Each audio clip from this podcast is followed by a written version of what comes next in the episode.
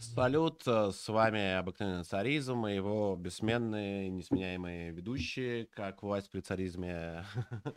Это Сет Павлов, я и мой э, коллега Артемий Сыч. Я. Артем, Артем, Артем, Артем, Артемий.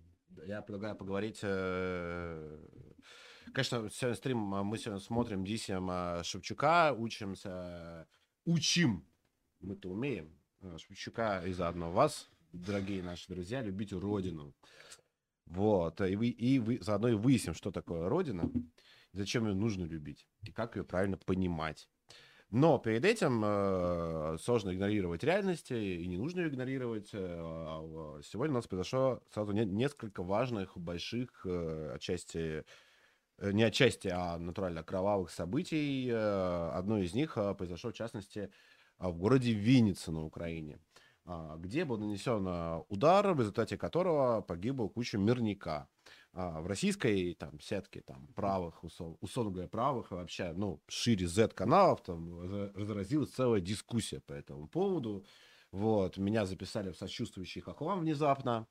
Вот, там кого-то Бульбу Престолов записали в ЦПОшники, ЦПСОшники. Вот, а, Артем, ты, по-моему, не высказывался на этот счет. Я высказывался.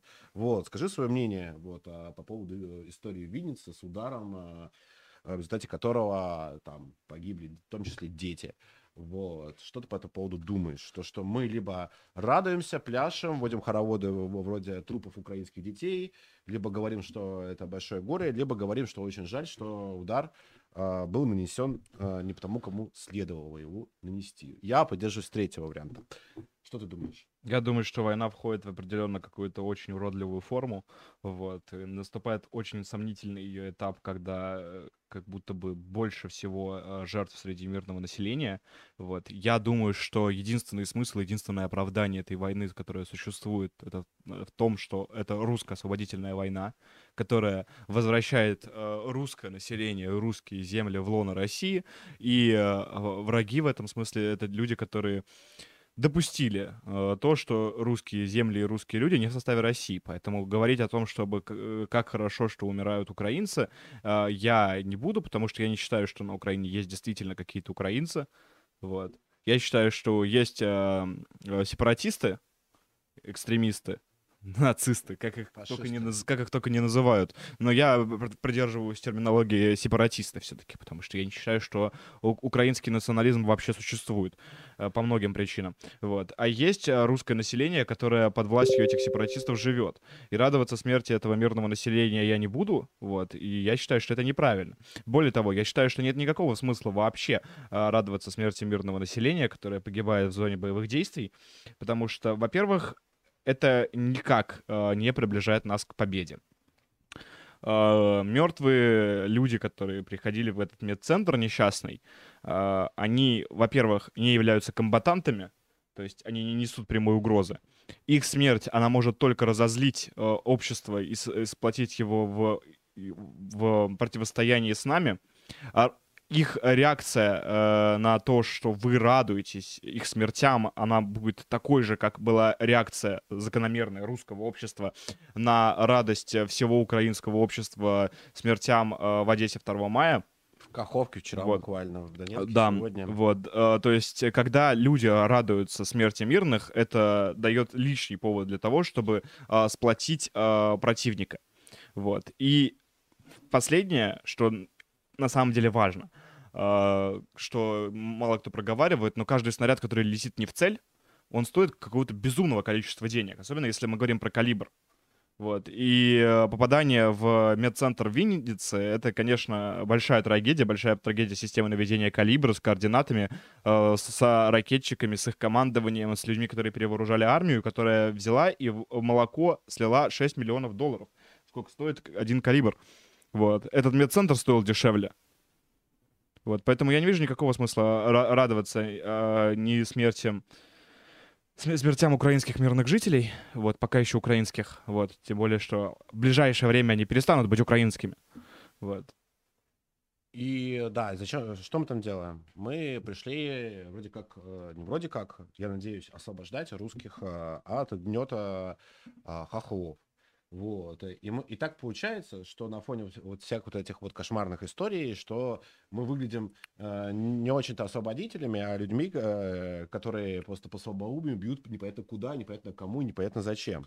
Раз, и два, мне кажется, все видели кадры с этим, ну, там, это ребенок Даун, который mm-hmm. там да, вот, который там погиб, то его мать там умирающая, насколько, насколько вот по последним новостям она там вот лежит, там истекает кровью, вот, и сидеть и вот зубоскалить и говорить, вот вам, блядь, за донецких детей, короче, истекаете кровью, можно и нужно, но когда речь идет о солдатах ФСУ, когда речь идет об украинских чиновниках, когда речь идет о нацбатах, когда речь идет о буквальных наших врагах, комбатантов, а когда вы ракетой за 6 э, миллиардов долларов... Миллионов. Да, миллионов, не миллиардов, сори, миллионов долларов, блядь, убили, короче, ребенка Дауна, ну, охуительно у вас радость, друзья, короче, продолжайте радоваться дальше.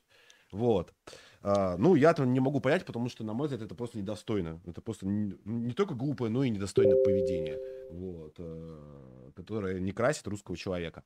Вот. А это совершенно не отменяет э, дру, наши общие позиции, там, я думаю, у нас она общая по Украине, то, что никакой там пощады врагам, никакой пощады там МСУ, никакой пощады чиновникам украинским, кстати.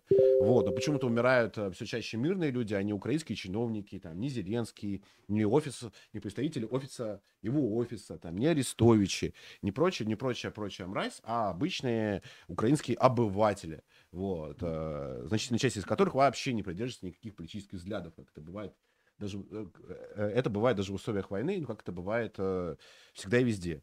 Вот. И это все бесконечно грустное. Вот. Но еще более грустная история то, что сегодня обстреляли Хохлы Донецк. Разница, конечно, между нами и Хохлами заключается в том, что э, когда погибают мирные от российских ударов, то в подавляющем, ну, я уверен, не подавляющем, наверное, а в, абсолютно. в абсолютном большинстве случаев это, это, это случайная смертельная гибель, которая происходит, а, по, из-за нехватки высокоточного оружия, б, из-за нехватки квалификации тех, кто пускает это, э, кто управляет этим оружием, в, из-за намеренных сливов и провокаций украинцев, и по всем остальным, э, и по другим э, известным причинам. В случае хохлов э, все совершенно по-другому. Они абсолютно целенаправленно, абсолютно не стесняясь, бьют по мирному Донецку, причем непосредственно по жилым секторам Донецка, где нет никаких военных объектов вообще и быть не может. Вот. И в этом, конечно, большая разница между российской армией и украинской. А, да, есть конкретные люди, которых э, нужно наказать за смерть донецких детей, и это, конечно же, авдеевские артиллеристы.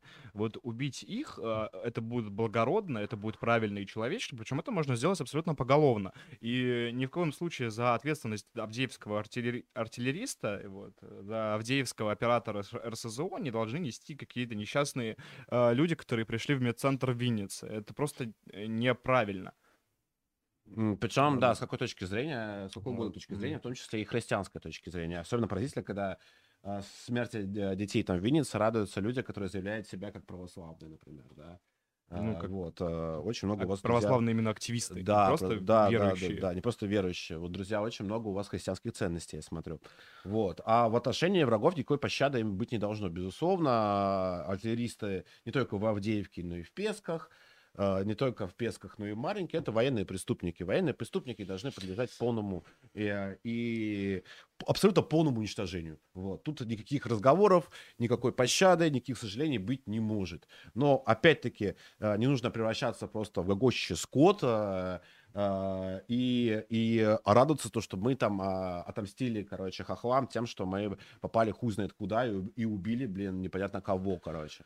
Потому вот. что война — это средство, это не самоцель. То есть нет в войне ничего, что вот просто она вот продолжается, это здорово. Война, она нужна для того, чтобы освободить людей. Вот. И нет смысла никакого продолжать да. войну, если мы радуемся, что люди умирают эти.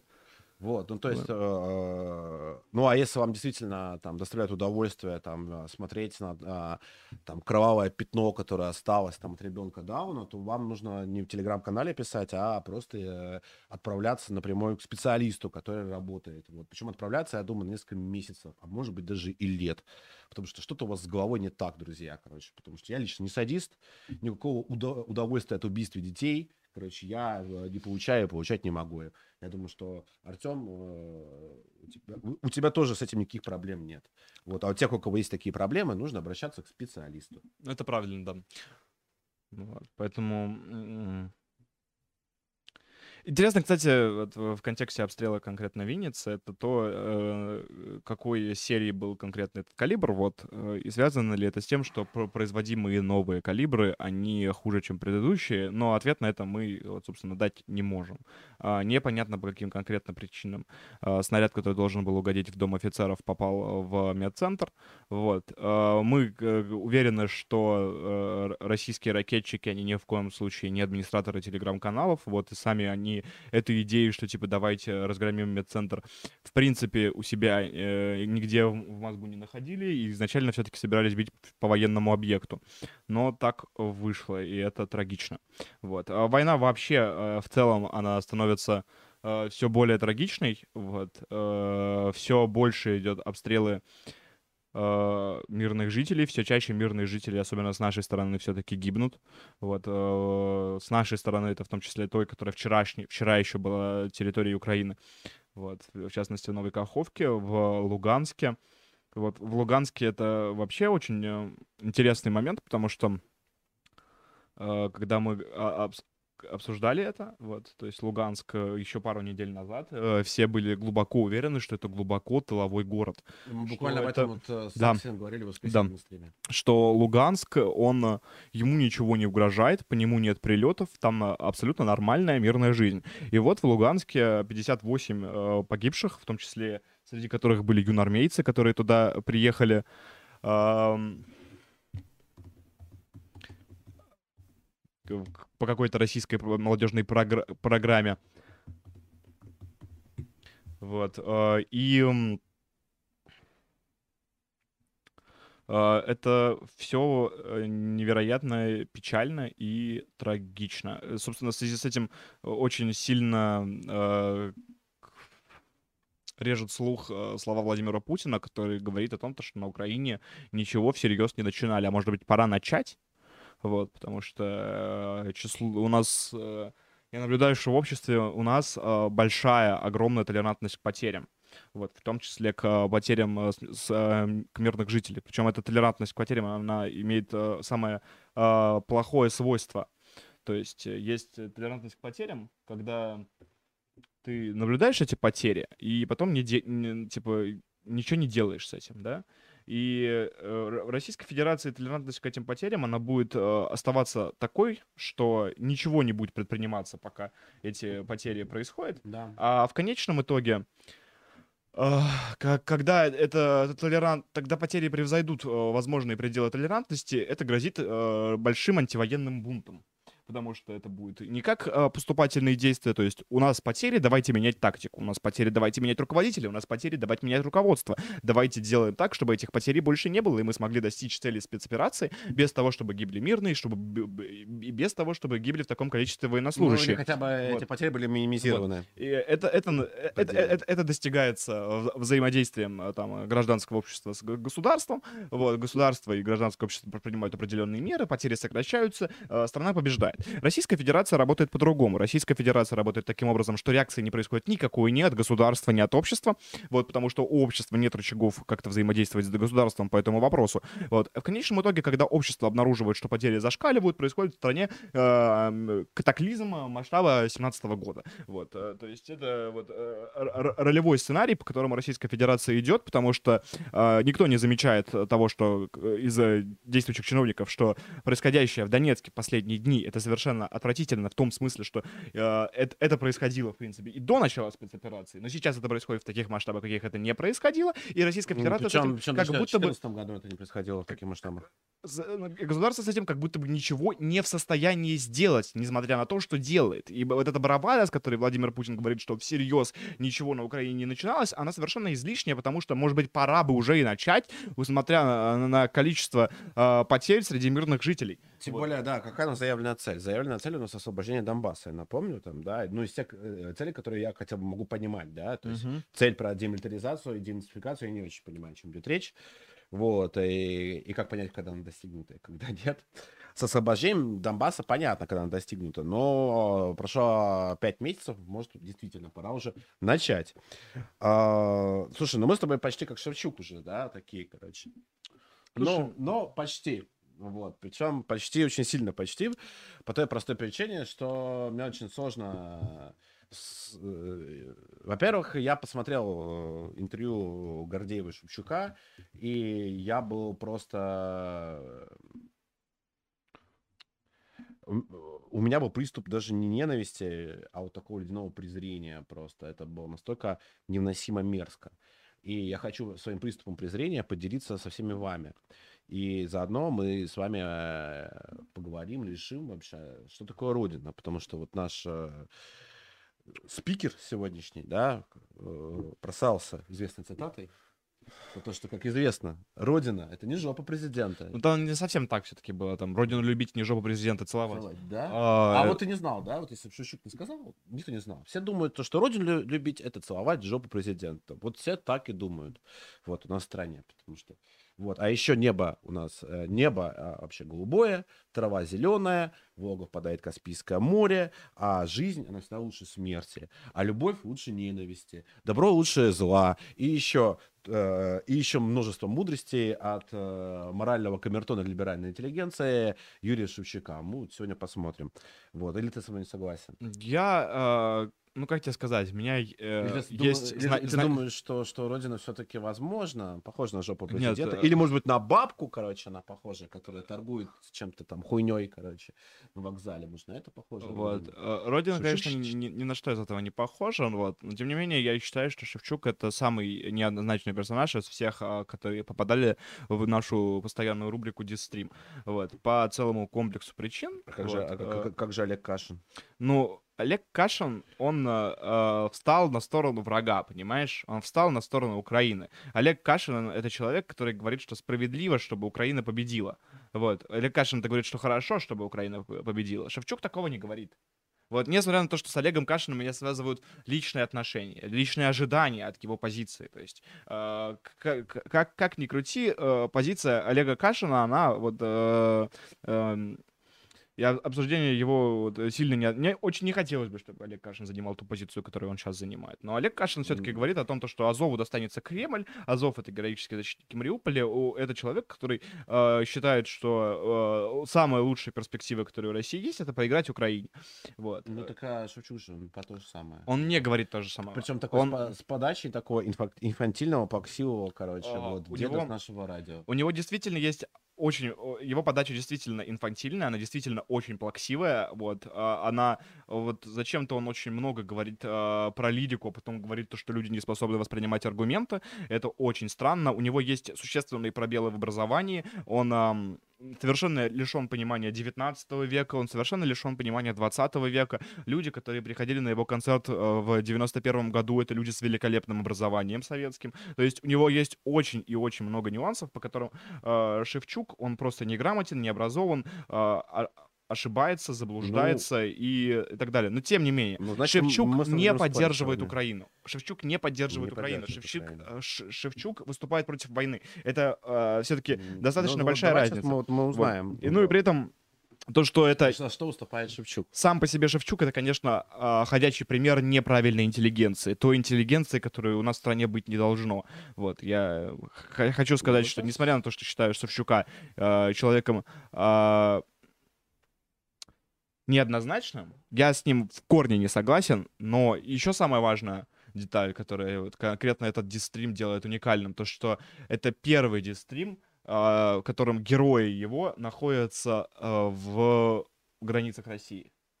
Все э, наши герои, которых мы рассматривали до этого дистрима, они находились в Израиле, в Лондоне, в Испании, но никто из них не находился в границах России. Давай пару слов, а, пару слов скажем э, о том, кто берет интервью Шевчука непосредственно. Вот я, кстати, не знаю, что это за женщина. Вот. э, знаешь, вот, расскажи, э, пожалуйста, кто такая Елизавета Гордеева? Э, Катерина. Господи, ну Короче, смотри, вот э, все вот эти вот э, околоинтеллигентские э, еврейские дамы, они все очень одинаковые. И я их всегда всех путаю. То есть там есть Шихман, есть это Гордеева, есть какая-то еще третья. Вот напомните, пожалуйста. Кстати, напоминаю, шлите вопросы с донатами по всем темам обсуждения, по предыдущей теме обстрелов. э, Тоже задавайте вопросы, пишите свои пожелания, проклятия. В общем, не, заба- не забывайте про донаты. Нам еще нужно оплачивать студию. Ссылка в Вот. описании. Ссылка в описании. А, да, и подписывайтесь обязательно на наш канал, ставьте лайк, колокольчик и не забывайте подписываться на наш Boosty. С помощью Boosty вы попадете в дворя- э, дворянский чат, и там будете э, вместе с нами любить родину в ежедневном режиме. А, кто такая Екатерина Гордеева? А, интересно, Сейчас я еще. И обязательно подписывайтесь на наш Телеграм, потому что помимо э, видеоконтента на Ютубе, мы постоянно выкладываем в Телеграме э, текстовый контент, который часто бывает очень даже примечательным. и занимательный. То есть там периодически бывают эксклюзивы с, с фронта. Есть э, замечательный исторический календарь, который ведет э, в почти в ежедневном режиме э, наш автор-историк э, Михаил Дюнов. Так что подписывайтесь. Катерина Гордеева, я вот э, вообще их не отличаю, всех этих шихманов. Вот, для меня это вот еще одинаково. Э, проблема всех этих э, интервьюеров, знаете в чем? В том, что они неотличимы друг от друга. То есть я не отличу Гордеева от Шихман, Шихмана от Брихман, Брихмана от кого-то еще. То есть для меня это вот о- о- одинаково говорящая голова, которая говорит одни и те же вещи, одним и тем же голосом, с э, одной и той же тональностью, расставляя одни и те же нарративы. То есть нет никакой индивидуальности. Все-таки интервьюер, даже у Дудя есть какая-то индивидуальность, даже вот его вот гомосексуальный череп, в общем, вот такого гаденького э, пиздюка, короче, такого доносчика. Вот. а, а, У Дудя есть лицо, есть, э, есть какая-то своя индивидуальность. У всех этих Шихманов и Брихманов никакой индивидуальности нет. Просто это все одинаковые совершенно люди. А, И, в общем, да, Катерина Гордеева, она из э, даба, из медиатусовки. Ам, На самом деле, она сама себя называет не Екатерина, а Катерина. Вот. И, и вроде как даже в паспорте написано у нее то, что она Катерина, но в паспорте у нее написана другая, более важная по- подробность, то, что она Катерина, то, что на самом деле по матери она никакая не Гордеева. А, а настоящая фамилия, ну не настоящая, фамилия по матери, у нее фамилия Киршбаум. Вот, поэтому как бы тут уже вопросы... э, А Гордеев это от отца или от мужа? э, э, насколько понимаю, что э, это от отца. М. Да, вот. Но я не уверен, честно говоря, я не знаю. Вот. а, Это тоже такая э, медиадама из э, Ростова, а, подруга Кирилла Серебренникова, в общем, из такой еврейской, интеллигентской тусы, вот, которая имеет, соответственно, такие же абсолютно, ну, как сказать, не то, что не оригинальные, а вот таких схематично очевидные взгляды, то есть, вот. Ну, я думаю, они, говорите, много не стоят. Вот, все-таки главный персонаж Шевчук у нас. Но про него будет там сразу понятно, как она выглядит и что она спрашивает. Ну, Вот. еще э, дело здесь в том, что она вот принадлежит той самой медиатусовке, которая возникла из ниоткуда. То есть вообще э, это не какой-то долгий э, накопительный э, путь э, журналиста.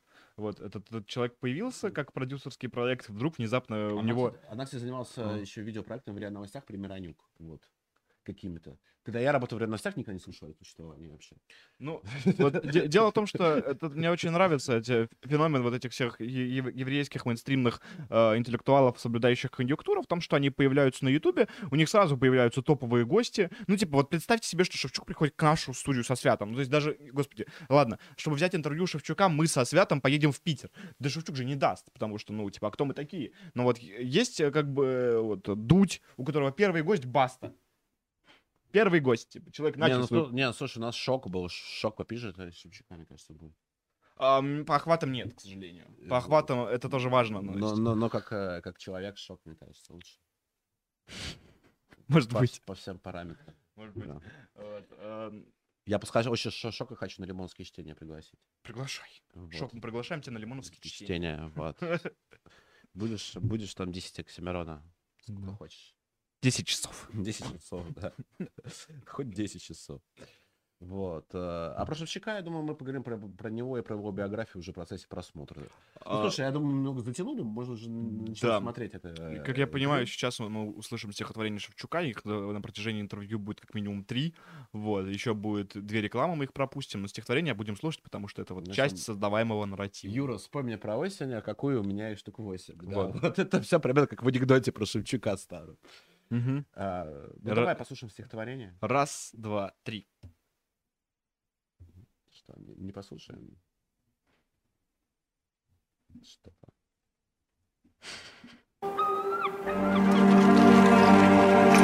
Никотиновый вдох, распальцованный взгляд. Я еще не подох. Мои шланги горят. Этой лютой весной суета с тишиной. Пульс неровный несут. Мое сердце на суд. Опустело село, пьет Рязань из Днепра. От венков расцвело. В рыжей глине дыра. Маята, как сорняк, телевизор в печи.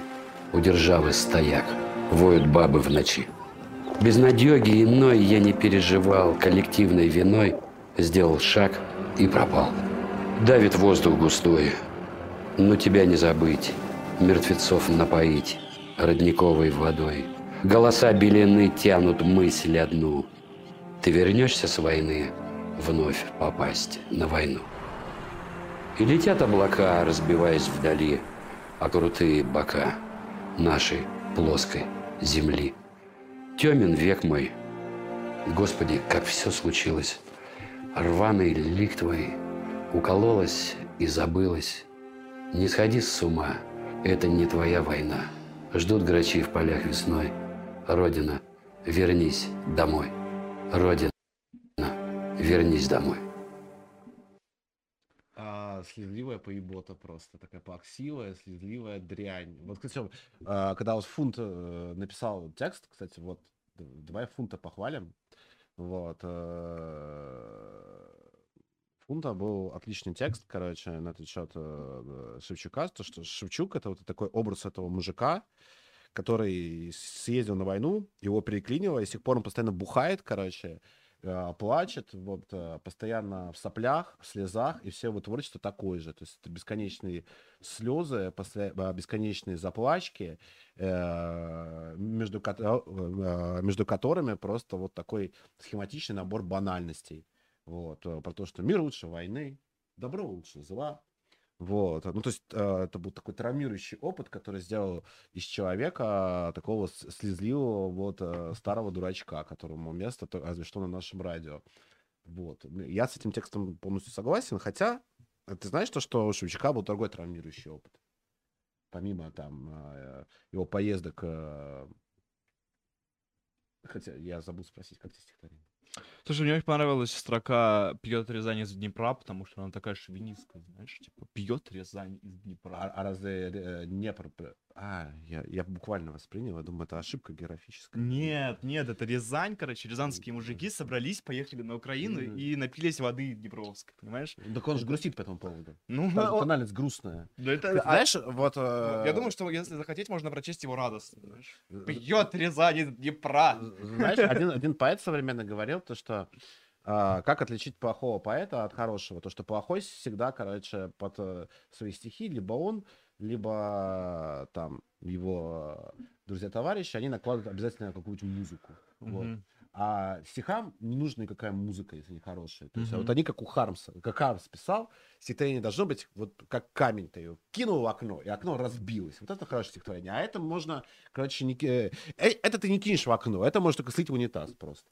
Вот. Вместе с этой вот плян- э, пьяной блевотиной такой, короче, слить унитаз. Короче, плаксивая хуйня, на мой взгляд. Ну, это да, это Вот. действительно очень за- а, какой-то э, заплачка, вот. э, Ни о чем. Проблема в том, что Юрий Шевчук как будто совершенно не в состоянии понять, почему эта война началась, вот как она продолжается. И главное то, что он не может предложить альтернативы.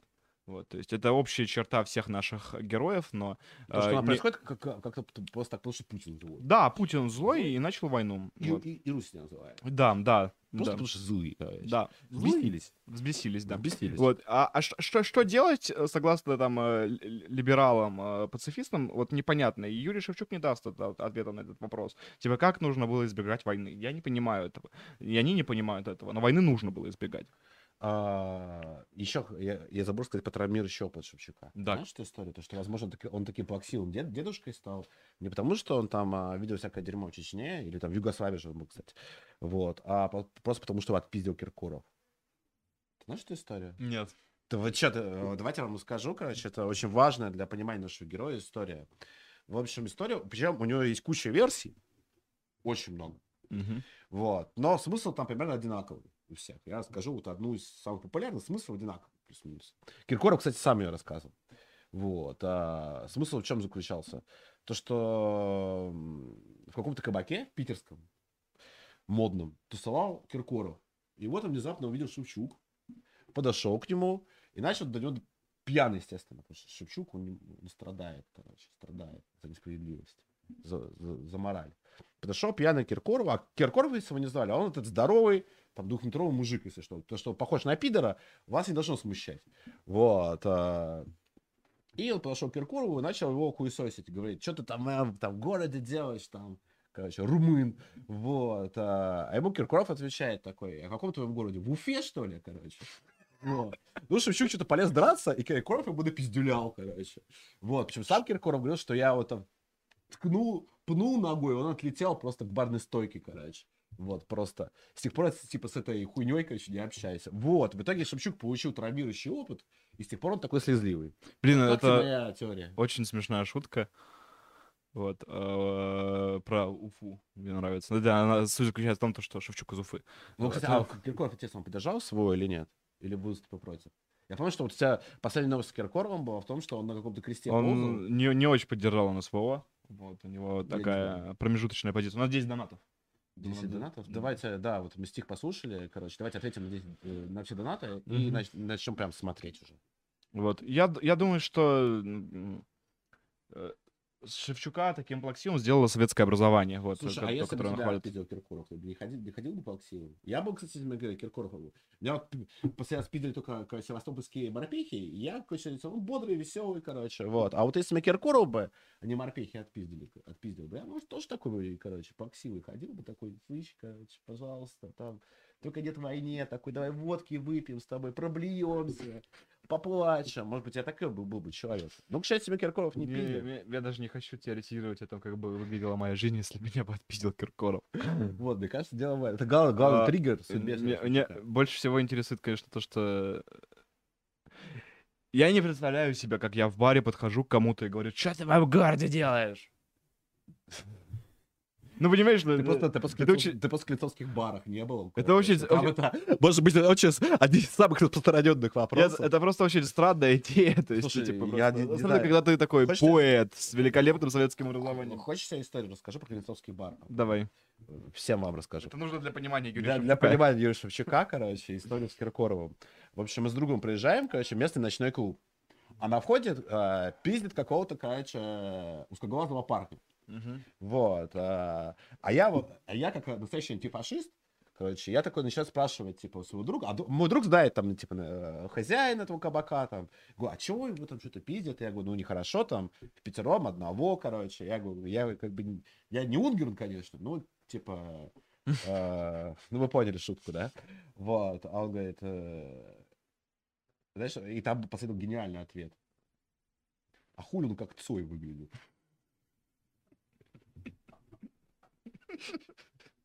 Я говорю, все, вопросов нет. Так вот, а, человек с экстремистским ником, который включает в себе слова ненависти, причем слово ненависть тоже, а, написал, прислал нам 400 рублей. Спасибо. А, Добрый вечер, господа. Рад вас видеть. Видели ли вы шикарный ролик про бои за Гастомельский аэропорт? Это же потрясающе, круче боевиков голливудских. Да, крутой ролик, мне понравился, правда, видел. Это новый какой-то? Видел, да, он сегодня вышел. А Я не видел. Вот. Ну, там как бы он не весь, там начало довольно вводное, скучноватое, а вот прям где-то к середине оно разгоняется, там прям мясо такое. Slim Night. Хорошее видео. А, прислал 444 рубля и написал э, следующее. У Шевчука есть смешная песня «Россияне», чистый гимн многонационалочки. Позовите на стрим Олега Кармунина, канал «Русский шаффл», единственный критик, которого не стыдно читать, так как украинство не впал. Можно сделать стрим про культуру и музыку последних десятилетий. Еще было бы круто увидеть стрим со Стасом. Спасибо за работу. Достаточно такие мои, как просто. Я думаю, что да. Вот. э, А, Ну, Кармунина я, кстати, читаю периодически, и Карбой, он как раз, э, вот он весь прикол. Я, кстати, с ним как-то ругался очень давно, вот, и не помню из-за чего, на самом деле. Но в целом он довольно прикольно пишет именно не просто про Роз... Он, кстати, по-моему, терпеть не может, э, вот вот как раз вот этот Говнородск. Он пишет, короче, про попсу, эстраду 90-х, там, начала нулевых, русскую. И прям он кайфует именно от попсы. То есть он какую-то Буланову он любит, там, вот это вот все, это довольно Потому что забавно. была она классная. Ну А, Не, Карбунина, кстати, я думаю, стоит позвать. Вот. Отлично, давайте еще, раз, поговорим. еще раз с ним поругаемся. Я не помню, из-за чего я с ним ругался, правда. Вот. Но, короче, а, как минимум он интересен. Можно освежить. А, Катерина прислала 200 рублей э, и написала спасибо за стрим. Спасибо, Катерина. Госпожа Гордеева, это вы?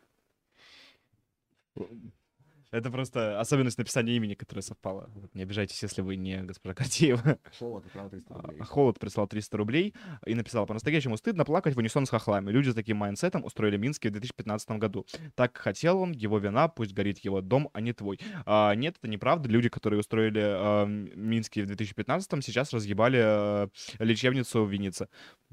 Ну-ка. Да. Никто не плачет, никто не плачет. Просто мы э, призываем не плакать, а не радоваться из-за вот э, таких вот вещей. Потому что радоваться нечему. Вот. Да. Никто вас плакать не призывает. Вот. Вот призывает то, что вы не радуетесь, короче, потому что нечему радоваться. Вот э, а Донецк живет под ежедневными обстрелами. Вот когда, короче, мы освободим Донбасс, когда жители, когда дончане, жители Донецка, в частности, смогут спокойно ложиться спать каждый день, вот этому можно будет порадоваться. А то, что снаряд за 6 миллионов долларов прилетел не туда и, и убил, короче, совершенно невинных людей, ну, вы хотите этому радоваться, правда? Ну, вот вы серьезно, да, сейчас? Ну, вот правда, друзья, вы подумайте головой хотя бы. Чрезмерная жестокость это вообще никак не гарантия отсутствия Минских соглашений. Чрезмерная жестокость это просто чрезмерная жестокость, которая ни к победе, ни к чему другому не привож- вас не приближает. Очень мудро ответил следующий донатер, который Василий прислал нам 100 рублей и написал, если ты радуешься смерти мирника, это плохой сигнал, значит, ты превращаешься в украинца. Он написал э, экстремистское слово. А, вот. а, Х слово, да. Ну, А, отчасти, да, так и есть. Вот, это безусловно. именно черта э, нашего противника, причем не та черта, которую следовало бы заимствовать. А Кверти прислал 200 рублей и написал, псевдогуманизм и меркантилость убили гораздо больше людей, чем все калибры вместе взятые. Давайте за Магаз по Кременчуге извинимся еще и сдадимся нафиг. А, Ну, раз вас никто не призывает этого делать совершенно, вот.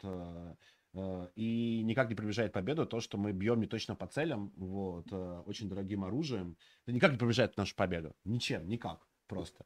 Вот. Опять-таки, никто не призывает, э, тем более, когда мы призывали сдаваться. Да не, не- Кто? Кто? Я, Артем это говорил, то, что нужно сдаться? Нет. Мы это Типа, никогда не говорили. радость от поражения не военных объектов, которые изначально и даже и не планировались э, как э, объекты для удара, они...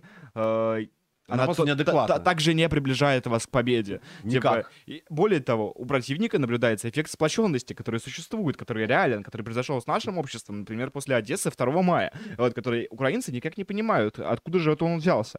Вот, и вы также сейчас не понимаете демонстративно, от, почему не стоит радоваться смерти мирным жителям. М. Ненавижу украинцев, опять прислал нам 400 рублей, спасибо большое. Можно ли радоваться убийству мирных украинцев, донатящих в ВСУ на коптеры, радующихся убитым нашим? Убитым мирным, записывающим патриотические тиктоки, убитому вольному или как эту свинью там зовут, который звонил матерям убитых наших. И самое главное, можно ли целенаправленно убивать семьи артиллеристов, стреляющих из Авдеевки по Донецку?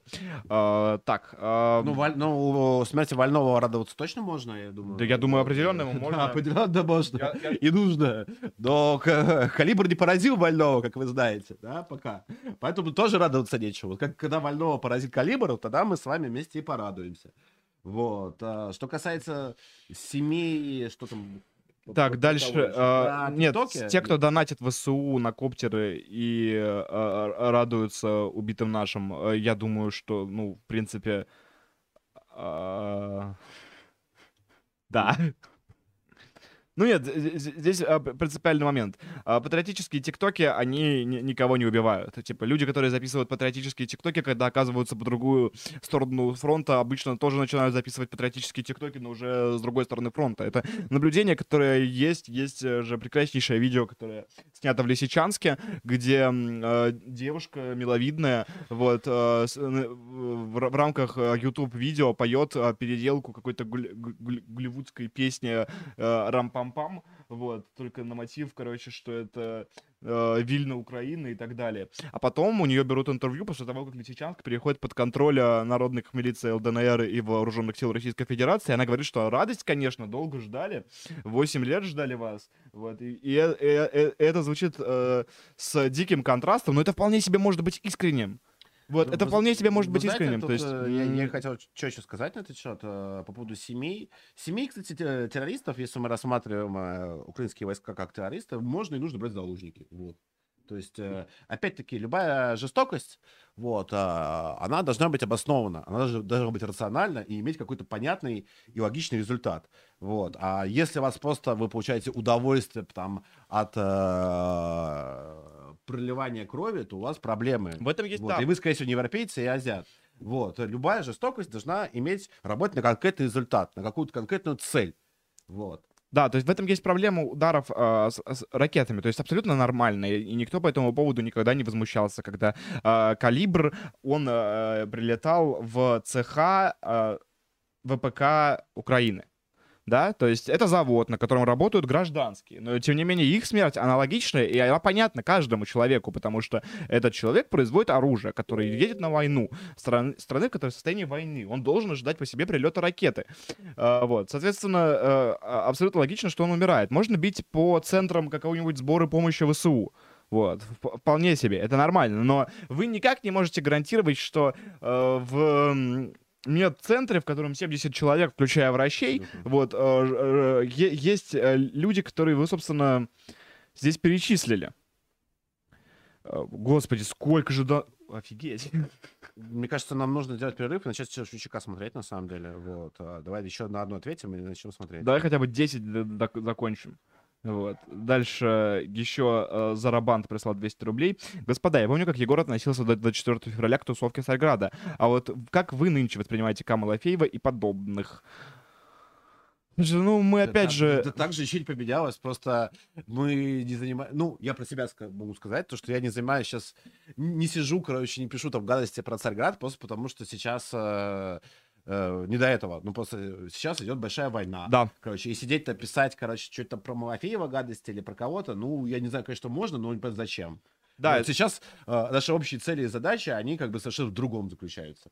Вот. Ну, В общем-то, на Искрейна подо льде до 24 февраля было много чего написано про тусовку Царьграда. абсолютно. Вот, да. э, было много написано в адрес там военкора. Ни от каких слов, собственно, мы вроде как не отрекались. Просто дело идет в том, что сейчас идет война, и никакие подобные выяснения отношений внутри общества, они были бы, ну, попросту некорректными. Вот, это было бы неправильно делать. Вот, и Ге- Гена Цидармян э, прислал 100 рублей и э, написал вопрос обоим гостям. Ознакомлены ли вы с творчеством Константина Леонтьева? Это интересный деятель, чьи идеи во многом предшествовали Ницше и схожи с некоторыми идеями Шпенглера. Я не знаком.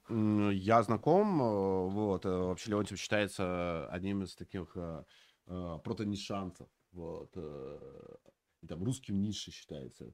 Я знаком и отношусь положительно, вот, но про Леонтьева это нужно вообще отдельный стрим делать совершенно, вот. Да, пока давайте, да, уже кучу э, Шевчука, вы ищите остальные донаты, а мы на донаты все обязательно ответим.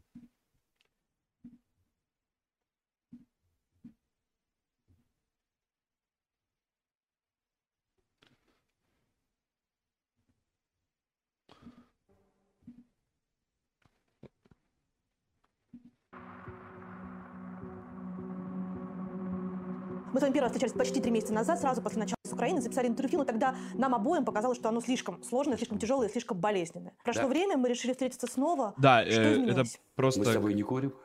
контекст того, что курим. Мы также это интервью, оно- переживаем. Ну вот какой-то ужас происходит Да, с да, да, сервисом, да, да. которым мы всегда пользуемся для просмотра. А, дело в том, что оба эти интервью а, а, Екатерина слила вместе и получился один час, и, соответственно, это новое интервью, которое она записала недавно, оно будет перебиваться вставками с интервью, а, которое было записано а, три месяца назад. Соответственно, когда вы будете видеть другого Шевчука, который курит, и Гордеева тоже, который курит, то вы не удивляйтесь, это просто старое интервью.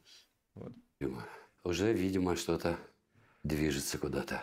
Появилась привычка к войне, У меня нет. а у людей вокруг? У некоторых, да. Ты знаешь, что изменилось?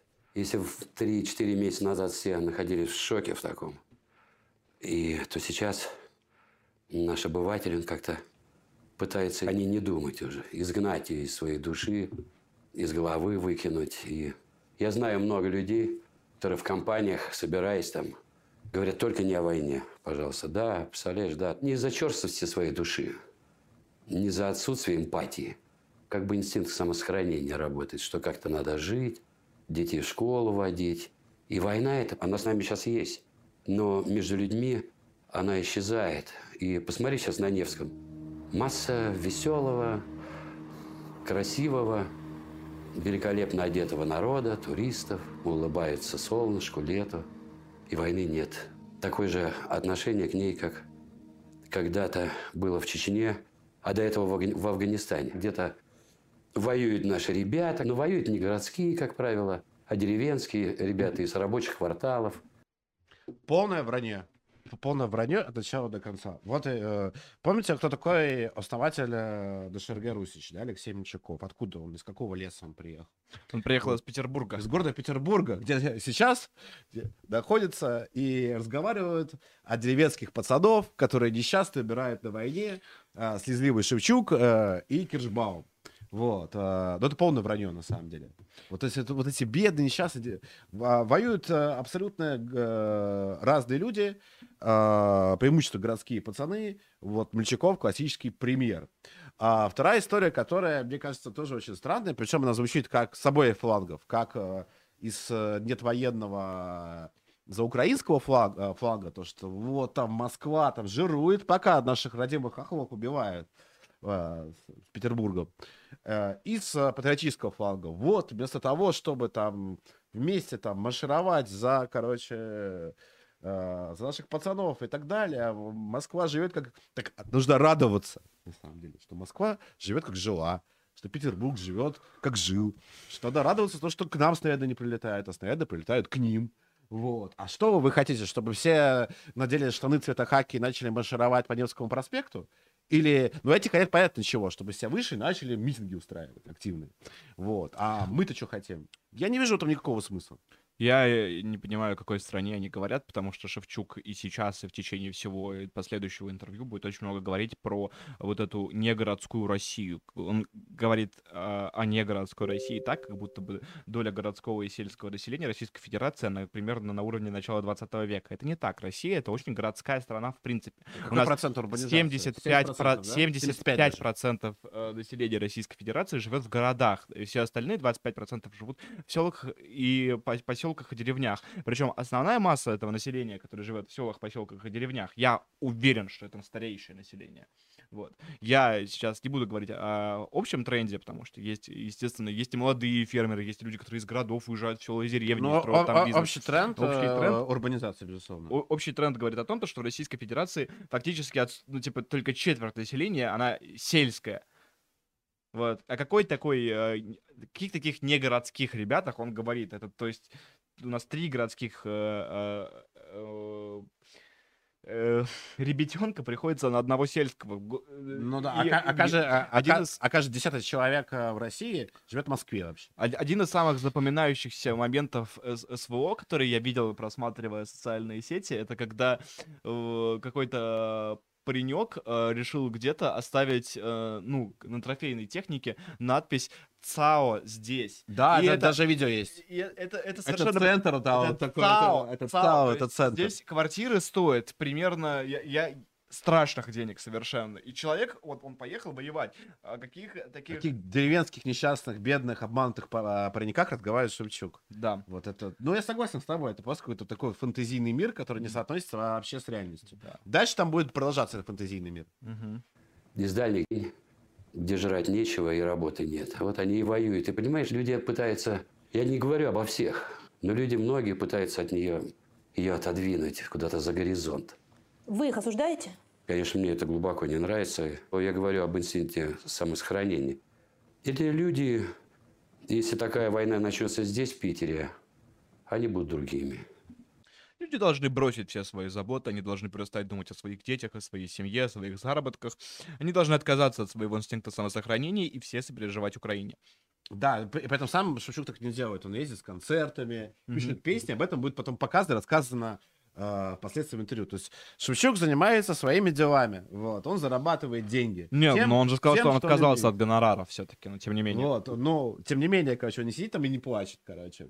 Не, плачет, конечно, и на концертах плачет, но как бы это не основной его род деятельности все равно. То есть все должны бросить работу и сидеть просто круглые сутки, короче, переживать за хохлов.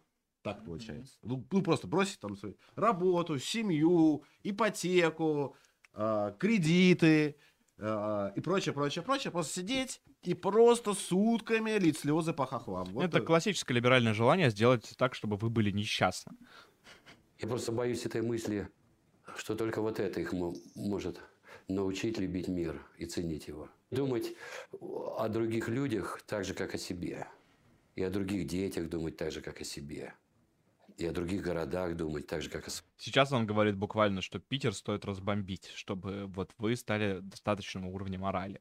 Ну, то есть это... Не хватает, э, ну, ну, в принципе, да, у, у Шевчука вот это вот есть абсолютно высокомерная позиция морального камертона.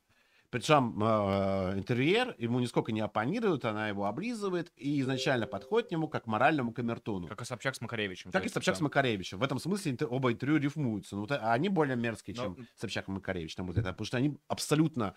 э, это абсолютно дешевое лицемерие. То есть Вот. моральный камертон. Ну, типа, вот... э, Нет, э, меня больше поражает именно уровень этой буквальности. То есть, вот только когда в Питере начнется война, они поймут, каково это. То есть, Ну, слушай, есть, получается, вот- Питер нужно разбомбить, чтобы петербуржцы поняли, э, как э, страдают хохлы. Вообще, да. Типа, именно тогда этот опыт будет абсолютно уникальный. Ну, зачем?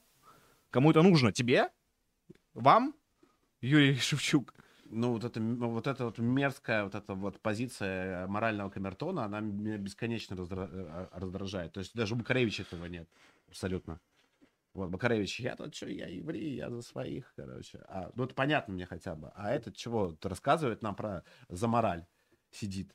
Причем а, рассказывает абсолютно фэнтези про какие-то деревенских парней, которым жрать нечего, поэтому они воюют.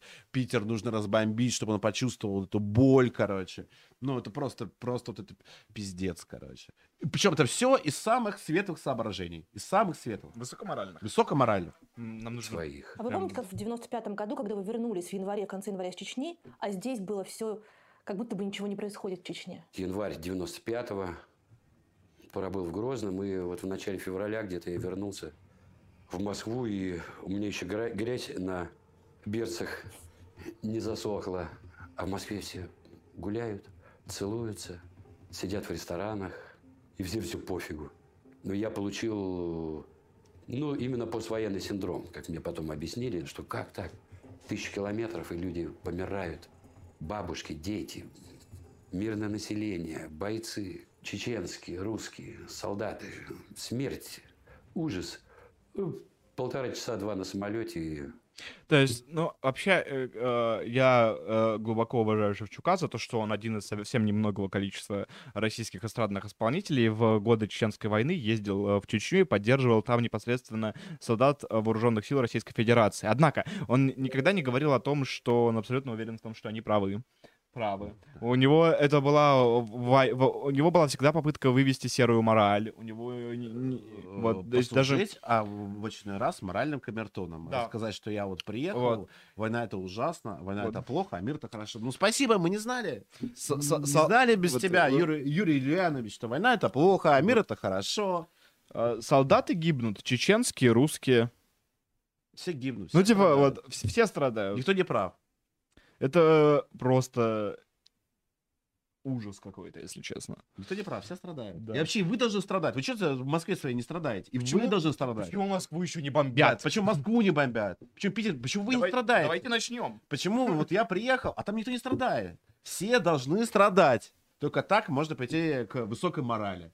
Шевчука. Потому что нельзя прийти не страдая. Давай дальше. Так, Так устроено человечество. В течение следующих двух минут Шевчук будет рассказывать о том, то, что молодые исполнители боятся любви. Вот, мы не будем... А давай про молодых. Слушай, я хочу сказать вот этот счет. Буквально давай немного посмотрим. Мгм. Ну, конкретно эпический момент один будет. А вы сейчас ведете дневник? Всегда. Мысли, книжки. Вот, пожалуйста, писал, видишь, маленькая смерть в огромный мегаполис. Видишь, сколько работы? Маленькая смерть. Столько вариантов текстов. Маленькая смерть. Господи. Тысячи тонн словесной руды. Это уже чистовой более-менее вариант. Ну, в общем, так вот все у меня. Происходит довольно долго и сложно. И чем дольше живешь, тем больше слова, конечно, мучают. Может быть, утончается вкус, а может быть, наоборот. Неделю ливень, застряло колесо, потоп. Это новая песня. Вот хорошая песня писала. Ты долго здесь одна, одна, одна, одна, одна, одна. Ты смотришь в этот стрел... Я ре- реально, короче, типа ожидал, что там будет какая-то рифма со словом дно, типа от дна. Типа, От дна. да, да, да, да. Этот стрёмный мир, как глубина. Значит, наше время пришло. Значит, все у нас впереди. Вот простые слова. Значит, мы с тобою одно имя. Ливень нашей первой любви. Я написал отличную песню про первую любовь. Вот сейчас. Ну, буквально недель две назад. Обалдеть. Ну, до войны, да. А Теперь, короче, вот э, Шевчук многим запомнился как какой-то злостный ненавистник попсы, с которым там воевал. Помнишь, что у него там был трек с кучей там всяких этих говнорокеров, где они там пели попса, омерзительная дря- дрянь от рогов до хвоста, короче. Вот он все воевал, воевал с попсой, с фанерой. А вот если вот, этот- вот этот текст наложить на любой попсовый мотив и вставить в рот, я не знаю, блядь, хоть клавы коки, короче. Клаве Коке что угодно хорошо вставить в рот. А, Артем. Извини, но я я не смог удержаться. Да, да. Я имею в виду лирику, конечно. Мы исключительно лирику. Вот, ну то есть, э, условно говоря, если этот текст взять э, и дать любой попсовой певичке, это вполне, короче, будет попсовый трек. И чем так гордится Шевчук, какой, какой высокой художественной ценностью своих текстов и своих произведений, мне не очень понятно. Просто вот чем вот это не попса? Самая натуральная попса, короче. Одно одна, глаза как глубина, короче. Вот, твои глаза как глубина. Была, ты была одна, а нам одно, как бы. Ну, это вот реально обычный попсовый трек. Там, э, там, не знаю, в 90-е, значит, нулевых там руки вверх могли бы такое исполнить, вполне себе. Вот, ну, вот, типа, вот вам борец, э, бо- борец с попсой. Ну, я, собственно, не боюсь, поэтому ничего против не имею. Я просто не понимаю, что это делать в интервью, потому что он выглядит здесь очень нелепым, потому что когда он листает этот блокнот, плачет, Да курит, не, не, не, это моральный камертон, мы должны слушать и такие, короче, э, и, он- и, и, и, и, и выкупать такой, ну, вот это, Мне вот кажется- это сильно. Сильно. Мне кажется, это очень неубедительная часть интервью. Мне кажется, что А Мне не кажется, что мне вся часть, все это неубедительно. А, до Вот войны уже, всё-таки. да, до войны, да. Про первую любовь, да. Мне как-то захотелось. Тоже столько вот этих телок, сук, всякого гадости вот этой, да? Безмозглый такой. А тут про первую любовь. Знаешь, думаю, чё? О чем они поют? А я же слежу за музыкой, ну, как бы, за современными, так сказать, питами, рэперами. А я, кстати, вот далее, удивилась, что все молодые э, исполнители, Они боятся любви. Они боятся быть нежными, чистыми, тонкими. Это очень страшно. Вот наше правительство тоже так боится. Нежными, чистыми, тонкими, добрыми. Как-то не круто. Круто телки, круто там пацаны, круто враги, круто там, ну и так далее. Я полностью согласен сейчас с Шевчуком. Круто телки, круто пацаны, круто враги, короче. Вот. э, Никому вот эта вот слезливая параша не нужна. А, Батл-рэп на своем, короче, пике это круто, а Бабадгида это круто, Саша Скул это охуенно. Вот. э, Вот это пиздато. А вот эта вот слез- слезливая дрянь, короче, попсовая про, про, про, про- про твои глаза как глубина, короче, это пиздец. Вот, это, а- это абсолютно так. То есть, да, это круто. Я согласен. э, считаю, что здесь идет разговор о слишком многих вещах одновременно, вот, которые а, а, абсолютно друг с другом не связаны и не являются примерами одно для другого. Есть э, обязанности правительства, и правительство не должно быть поэтом по определению. Причем в составе правительства Нет, даже могут Слушай, быть... Дануцов с тобой бы не согласился. Да, конечно, еще Гумилев бы не не, не согласен был. согласился. И Гумилев с тобой не согласился. Вот, но, э, вот, ну, нет, дело в том, что, э, хорошо, переформулирую так, может быть, правительство Я считаю, что поэтом, правительство до- должен правительство быть, может быть поэтому, но только не если должно поэт быть хороший. нежным, чистым и тонким, блин. Правительство, оно должно выполнять свои задачи, господи. Вот. А во-вторых, а, пр- пр- правительство и вообще весь государственный а, аппарат, он никаким образом не связан ни с телками, ни с пацанами, вот, ни с врагами и так далее. Вот. И, в принципе, я думаю, что огромное количество людей, которые э, находятся в государственном аппарате Российской Федерации, они очень похожи на, э, на Шевчука, и не только в плане потребления алкоголя, но и в плане вот этой флегматичной старости. Вот такой Но она не вот, э, флегматичная, она такая меланхоличная, э, такая ликероводочная меланхоличная старость. Вот, скорее так, я бы сказал. Ну, а можно- вообще, конечно, я бы каждому нормальному поэту выдавал по пистолету, короче. Вот.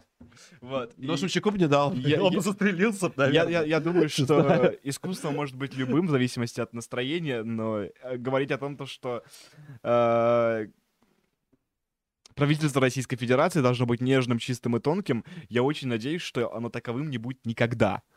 Я, я, я, а какое правительство вообще нежное, чистое и тонкое? Какого государства? Я не знаю. Израиля? Чего, кого? Кто? Байден или кто? О чем он говорит? Ну, я сейчас пытаюсь подумать, какое правительство было нежным, чистым и тонким. Я пытаюсь просто вспомнить хоть какую-нибудь эпоху, хоть какую-нибудь страну, в которой было нежное, чистое, тонкое правительство. Что с ней стало впоследствии? Мария, А. э, мне, просто вспоминается Мария Антуанетта в, э, образе... А.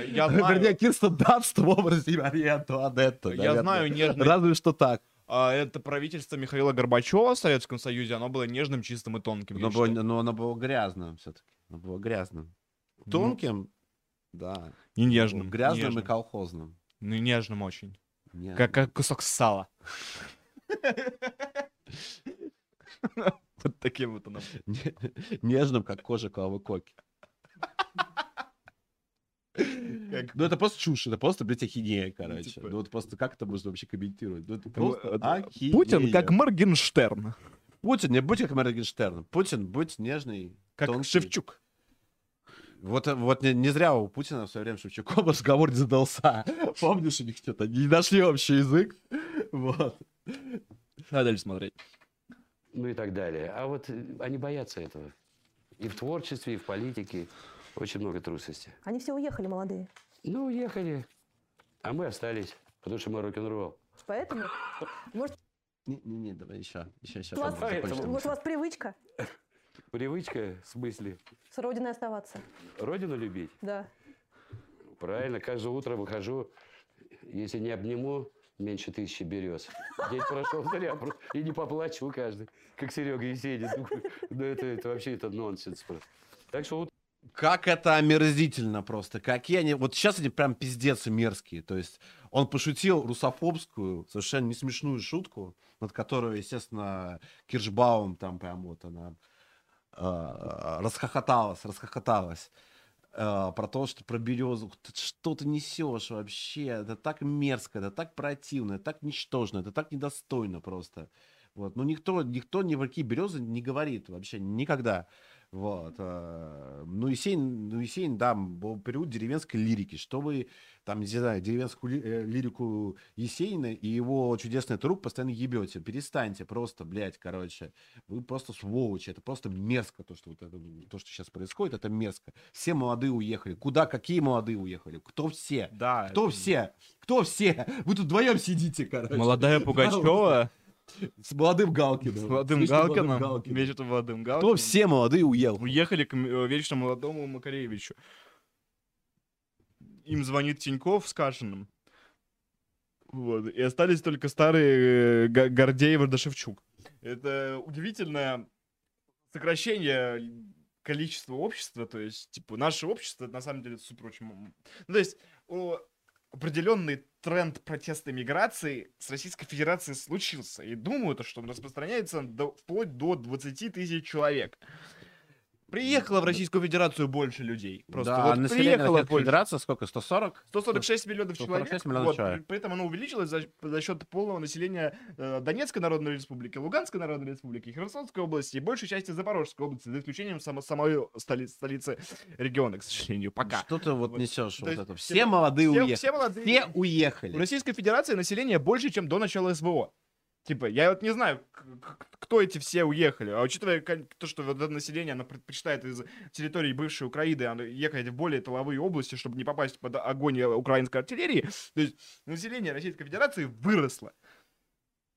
Нет, Вот. все уехали. Все Только- уехали. Только Кто один, уехал? один, У- шевчук у- тут у- сидит, короче, и, шиш- у- и шутит несмешные шутки про березы. У- у- у- уехали, типа, как бы, кто? Да, Пугачева, Макаревич и Галкин, и вот этот чел, который с грузинским ш- массажистом ебется. Вот, а, как бы, что тут все, блядь? Ну, вот вы сидите вдвоем, вот снимаете Невский проспект.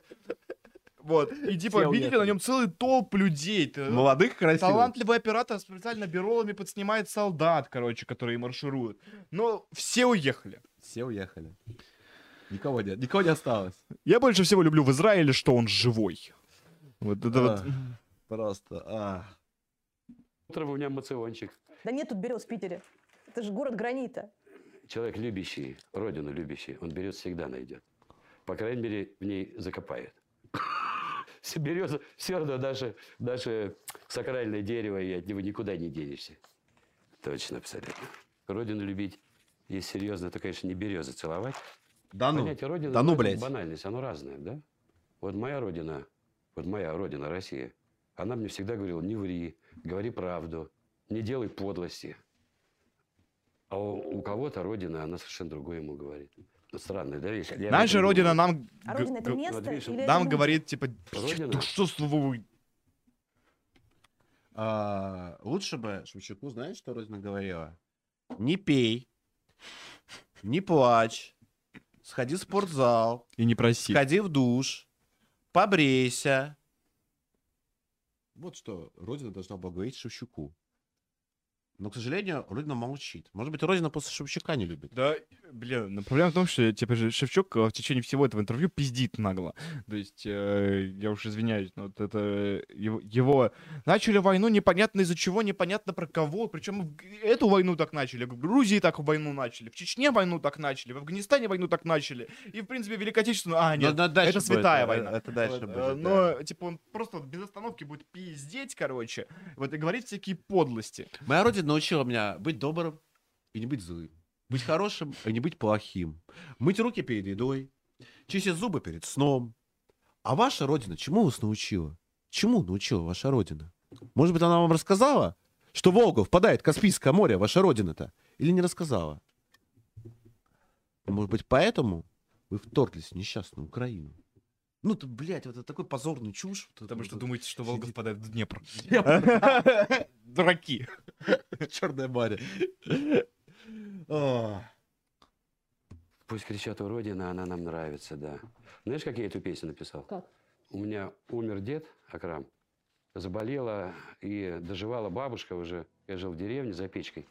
Читал доктор Живаго, а бабушка такая хорошая, Лега, это со стороны матери. Она татар. Причем а, я вот не буду предъявлять ему, я не считаю, что это очень уж э, так. Ладно, я просто промолчу про это. А, этот томик Пастернака у него по всему интервью будет кочевать Да просто. прям такая Вот, э, это классический интеллигентский штамп вот, советский. Она вот красные линии, то есть он его будет упоминать здесь несколько раз в разных контекстах, не связанных с этим контекстом. То есть. Э, и, между прочим, этот томик Пастернака, у него будет, это буквально, э, вот вы Пастернака живаго прочтете и сразу либералом станете. на заваленке. Вот буквально. Ну и там, э, кстати, э, начинается вот эта многонациональная история, там, короче, э, бабушка татарка, дедушка татарин. Про отца украинца не говорит. Кстати, вот про происхождение. Мы же царисты. Я вот нашу, нашу любимую тему забываю, чуть не забыли вот озвучить. А, знаешь, кто был отец Шевчука? Неужели? Э, Нет, ну вот он был, он был украинцем. Но, д- но, но просто- отец был украинцем, а мать была татаркой. А, При этом отец был не просто украинцем, он был а, коммунистическим функционером. И работал он в Министерстве торговли Советского Союза по госзакупкам. Ну, то есть, как бы, непростая семья, деньжата водились наверняка. Отец коммунист, при должности. То есть, классическое такое начало а, жизни будущего совет, э, советского диссидента. То есть, да, там у них у, у всех... Ну, евреев не хватает только. Не, ну есть татары, зачем? Но это не все-таки не одно и украинцы. то же совсем. Украинцы есть, татары есть. э, Да почти как евреи. Еврей напротив сидит. Короче, украинцы есть, татары есть. Отец, э, отец коммунист есть. Все в наличии. Просто вот весь такой набор Голковского. Мне кто-то коммент, кстати, перед стримом написал. Вот. Причем там был такой коммент, и поэтому ему нравится Шевчук или нет, но он там вспомнил, что это такой классический набор Голковского. Отец украинец, а, мать татарка, сам прокидывается русским мужиком, короче, пьяным. Вот. По- Вот просто такой вот эталон. И отец не просто еще и коммунист. Еще и коммунист. Вот. Ну давай продолжим. Сейчас, вот вообще будет уморительная история. Татарка, она с медресе, она знала совершенно, совершенно арабский язык. А дед был сын Муллы вообще, да, и тоже читал Коран. Дед, дед же был образованный. Да, да, Акрам Гореев. Дед же образованный был, да. У нас тут в России таких немного до сих пор. Мне нравится. Дед же был обра- Ни у кого не было образованного деда, блядь. Все же из деревни, все в лесу живут в России. Только у одного Шевчука дед был образованный. Читал Коран, короче, представляете? И, Какой- и- и Гордеев в шоке с этого. то есть вы- Просто ни у кого не было образованного деда. Дед образованный, да? Гореев, да, и мощный, суровый. Включал телевизор, помню, и материл советскую власть. Это для него было идеальным состоянием. И причем по-татарски, да, «Потаген, баш, баласы», там. Да- доругается, и потом выключает, говорит, все, пойдем пить чай. Такой старенький дом деревенский, пятистеночка, весь в сугробах.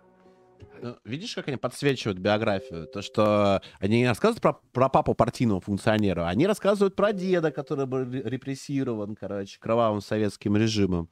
То есть, видишь, то есть вот, вот это вот такая легкая, но понятная расстановка акцента. То есть такая жизнь советского русскера-диссидента. То есть там вот э, тут ре- репрессировали, там читали Коран, короче, здесь что-то еще там.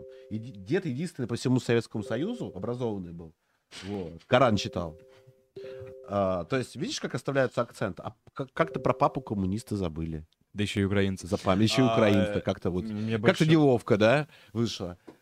Мне в течение всего этого интервью я смотрю на эту недвижку, вот, э, которая находится, судя по всему, в глубоком центре Питера. Да. Вот, и меня поражает ее убитое состояние. То есть вот он еще скажет... Потому что это квартира алкоголик. Он, он, он, он еще а, скажет про а, забор, короче, э, покосившийся. Но покосившийся забор у- в доме, в котором живет одна бабка, вот, э, у из доходов одна пенсия, это не стыдно. Стыдно, когда у тебя элитная недвижка в центре Питера, и у, у тебя там торчат гвозди, короче, необработанное дерево, которое подставка под гитару, вот, и нет нормального ремонта, блин. Зато есть подобие художеств. Ну, как, как, как себе представляет советский дед художество, конечно. Да. На таком уровне. Причем недоработанный. То есть вот он, видишь, он его вроде под, под- А потом подкрашивает, но не до запой- конца. запой ушел потом, понимаешь? Потом поплакал, запой ушел, пострадал. Ты же так просто стену покрасить думаешь? Это ты взял стену, покрасил? Ну нет, он, Не он- плакал и не он страдал. Не сцена, там картина, понимаешь, Ну, его картина, Шевчука. Картина, да. Понимать надо. Это вот все это. Электричество то есть, то нет. Я написал эту песню «Еду я на родину». Ну, просто вот эти куплетики накидал, на гитаре ее сыграл, приехал, ребятам понравилось. До сих пор она актуальна, да, эта песня? Такая классическая кода у нас, да. Черные фары соседних ворот наручники, порванный рот Сколько раз покатившись, моя голова С переполненной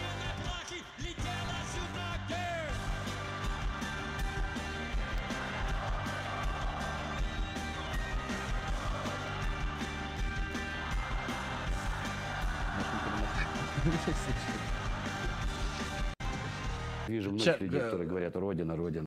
Вообще, э, знаешь, как э, прикольно, как они наставляют акценты. И дальше, если бы я брал бы интервью Шевчука, вот какое-то такое, как бы, я бы вставил бы как по трек «Родина», там, короче, вонючие говнари на фестивале нашествия, короче, там просто в грязи валяются, месяц, то есть выглядит омерзительно просто. Сам потный, жирный Шевчук, пьяный на сцене, что-то там хрипит. Вот. А здесь, видишь, как Нет, ну, мне кажется, что очень интересно то, что конкретно у Шевчука э, родина ассоциируется с Татарстаном. Вот. Ну, он же, не, он, э, по-моему, с Уфой, его ассоциируется родина все-таки с Башкирией. Ну, ну да, то есть она, она, короче, с этнической деревней, вот, вот что важно. Она ассоциируется с этнической татарской деревней, скорее, вот то, что он рассказывает, Мгм. да, это этническая татарская деревня, где читают там э, э, Коран, читают по-арабски. Да, и это вот Россия.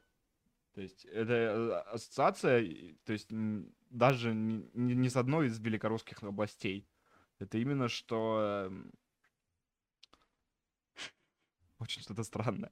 Слушай, у нас 19 У донатов. нас 12 донатов, короче, давно, давно не было такого количества донатов за такой небольшой срок. Мгм. Поэтому давайте мы, да, вот основ- остановимся на происхождении Шучака, короче, там, да, вот такой классический навиоп, вот, э, э, тут есть все, короче, у нас меньшинство, коммунизм, просто вот полный набор, короче. Этнический сепаратизм. Этнический сепаратизм, а, Коран, медресе, а, деревня, вот просто, короче, объект э, наслаждения для Голковского настоящий, буквально. Давай пока ответим на донаты, Мгм. потому что их очень много, люди, я думаю, ждут просто, хотят от- услышать ответ на свои гневные сообщения. А, Лия прислала нам 300 рублей и э, с- написала, слышали ли вы что-нибудь про Wind of Change?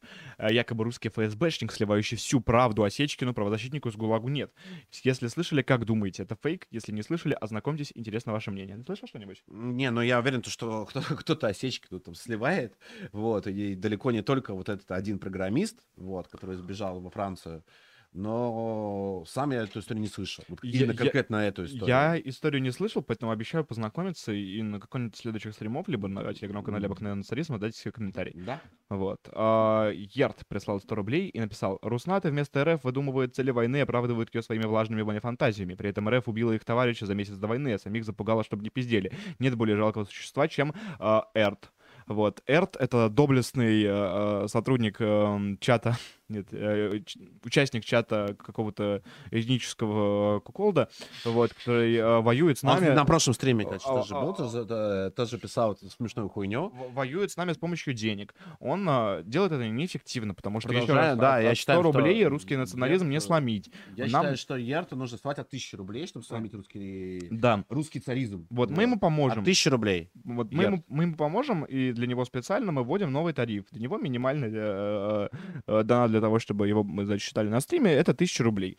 Вот, соответственно, если он пришлет нам 100 рублей, либо он может прислать э, 10 донатов по 100, и тогда мы подумаем.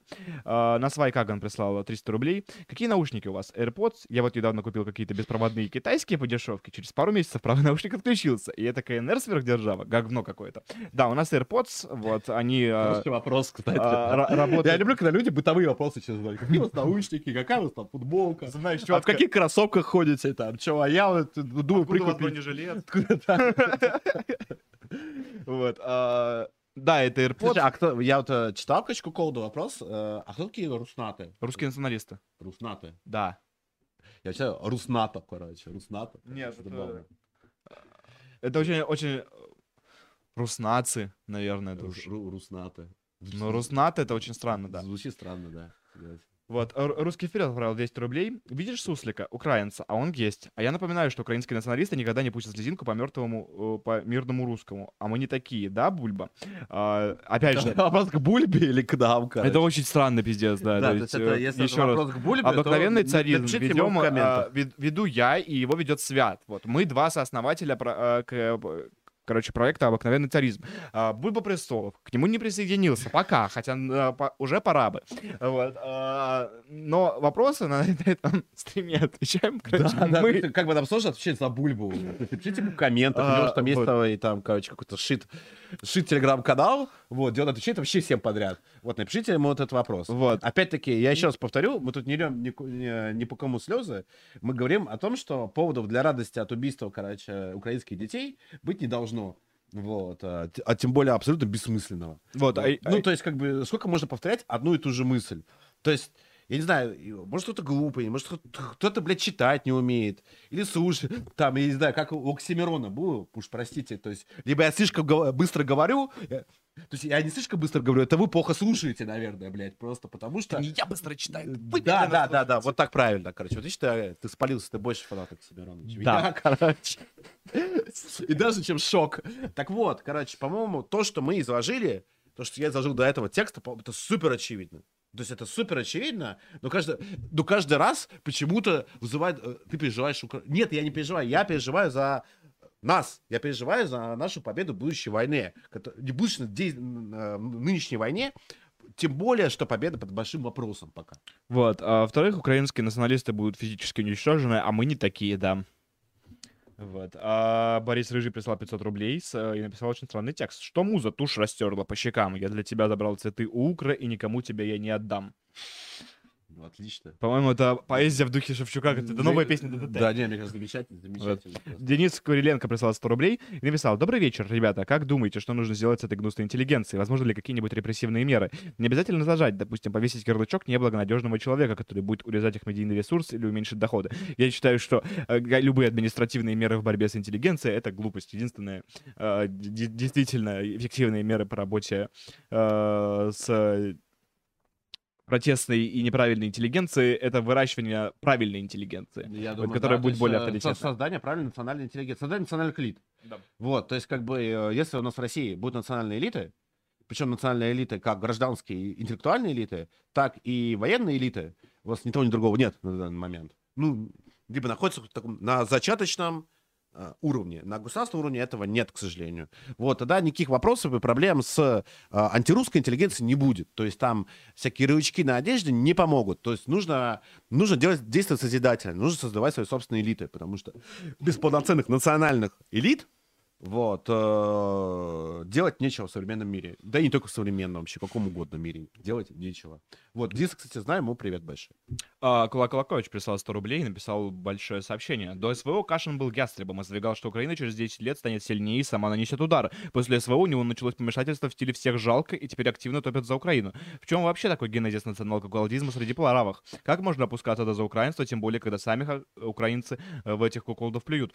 Слушайте, мы понятия не имеем, что конкретно произошло в душе Кашина, вот, и мы не можем отвечать за его психологическое состояние. Вот, это вопрос скорее адресован все-таки Кашину. Не, я бы предложил пос- посмотреть наш стрим на Кашина. Да, у нас- обзор- он- Посмотрите, он- кстати, наш... Э, есть обзор, да, на, на- на его интервью Собчак. Вот, а- и там мы сказали вообще все, что про него думаем вообще. обо Да, посмотрите просто, как бы, того, и там мы будут все ответы на ваши вопросы. А так, конечно, за Кашина сложно говорить, потому что это вопрос, в первую очередь, к нему. Типа, что с вами такое произошло? Вот, поэтому, посмотрите, да, э, наш дистрим. То, что мы по этому поводу думаем, мне кажется, все там сказали. А, Гжегош Бженчишчикевич прислал 150 рублей и написал, паны, проблему надо разбивать на факт проблемы. Кто в этом виноват и что делать? Кто в этом виноват? За детей отвечают их родители. Если родители этих детей скакали, кричали на геляку, донатили за хистиком или просто не представали все 8 лет против войны, то а, это они виноваты в смерти детей. А что делать? Просто не скакать. А, Да вообще ре- ре- речь про другое. Речь про, про то, что мы не поразили военный объект, вот, э, либо поразили его недостаточно, мы угробили дорогущий снаряд, вот, и радоваться тут нечему.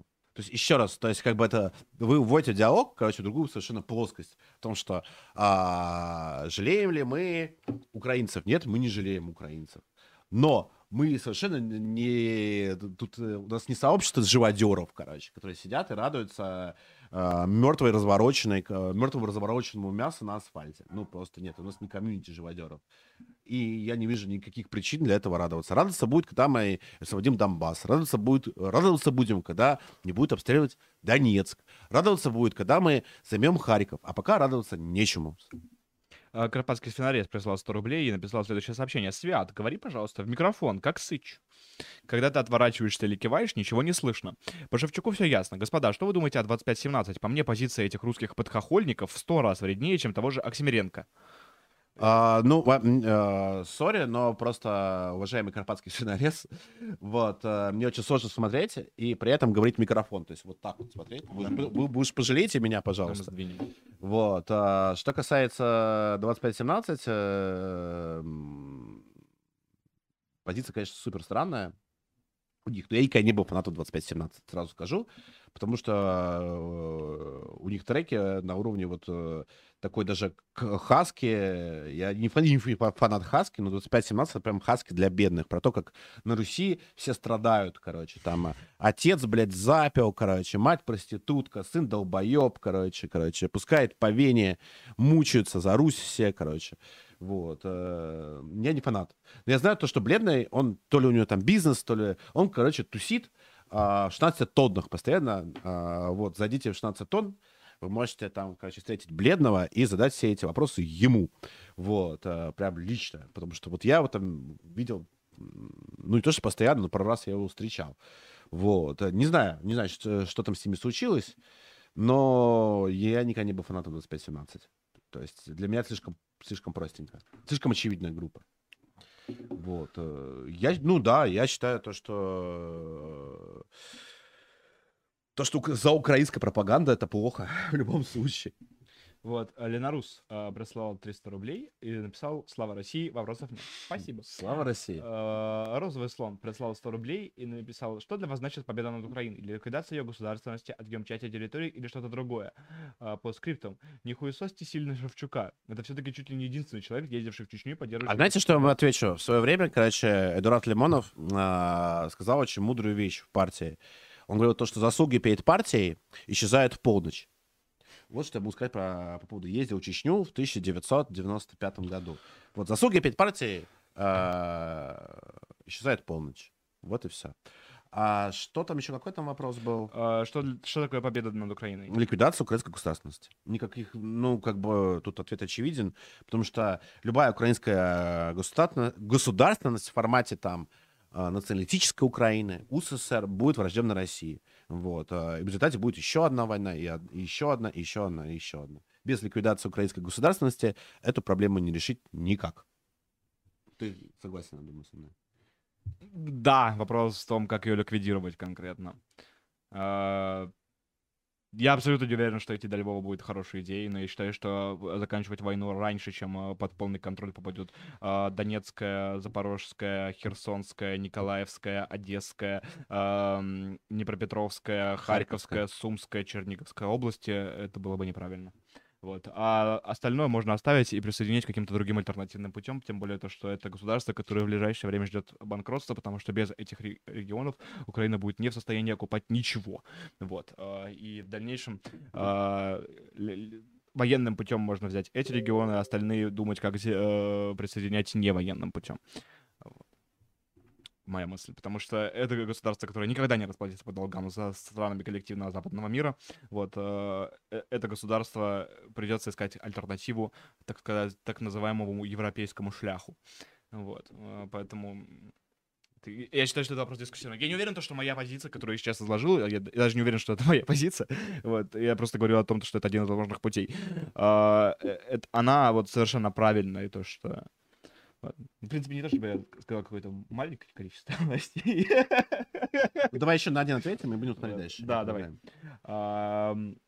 Артем прислал 100 рублей и написал, пить по-русски это пить весело. А, в компании довольных людей, без всяких блеваний. А Если уж кто взял больше, чем нужно, то положить спокойно отдохнуть в отдельной комнате. Пить по-русски это всегда общение напрямую, это всегда взгляд вглубь собеседника. Пить по-русски замечательно, прекрасно, возвышенно. Не ориентируйтесь на люмпанов, горе им. Мы абсолютно Да не, поддерживаем. мы поддерживаем, да, Артём. Артём, ваше суждение. Вот. Главное, не увлекайтесь. А дело в том, что вот просто... Короче, э, да- Шевчук бьет по-татарски просто. да, по татаро- по- татаро-украински. Татаро-украински. Татаро-украинский пьет Шевчук. На самом деле, э, про алкоголь позиция моя простая. Такая же позиция, кстати, была у Егора в свое Мгм. время. Она очевидна. Она заключается в том, что если алкоголь не мешает вам жить, то пейте себе на здоровье. Ну, то есть, но если из-за алкоголя вы на следующее утро не, не можете делать дела, не можете идти на работу, не можете э, там э, проводить ребенка в садик э, или там в школу, не можете сделать что-то важное, значит, у вас проблемы с алкоголем. Значит, с алкоголем вам нужно завязывать. Если вы пьете, но это никак не мешает вам жить, то пейте себе на здоровье. Вот я так считаю. А, согласен. Я отойду. Смотрим, смотрим.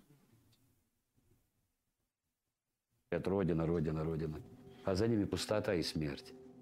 А за моей Родиной и Россией жизнь, прекрасные люди. Мы постоянно искали, предлагали и пытались Вот это вот очень хорошо там за моей родиной все хорошее, а за вашей родиной все плохое. Моральный ориентир. Моральный камертон. Юрий Юлианович Шевчук. Вот. Очень глубокая, очень сложная, крайне неоднозначная мысль. Ну там у него все такое интервью. То есть как бы я вот за добро, а они за зло. А почему они такие, я не знаю. Кто в этом виноват, не знаю. Вот. Ну, это это какой-то бесконечно детский такой, совершенно детский, незамутненный, или замутненный, не знаю, алкоголем, наив абсолютно. И даже как-то это стыдно это слушать. Абсолютно. Ну, то есть э, гва- сыпать такое... Я вообще вот не знаю, как у, наше радио получилось э, э, собрать вот муз- музыкантов, которые вот играют, говорят, вот такой набор совершенно примитивнейших э, банальностей. Я не понимаю, как им это удалось и почему это стало популярным. Потому что, ну, по-моему, по-моему, говорить такие вещи просто унизительно совершенно. Сейчас я перемотаю рекламу и продолжим. воплотить в жизнь идеи, которые, как мы надеялись, изменят мир. Их накормить и напоить и так далее. Но я не повар.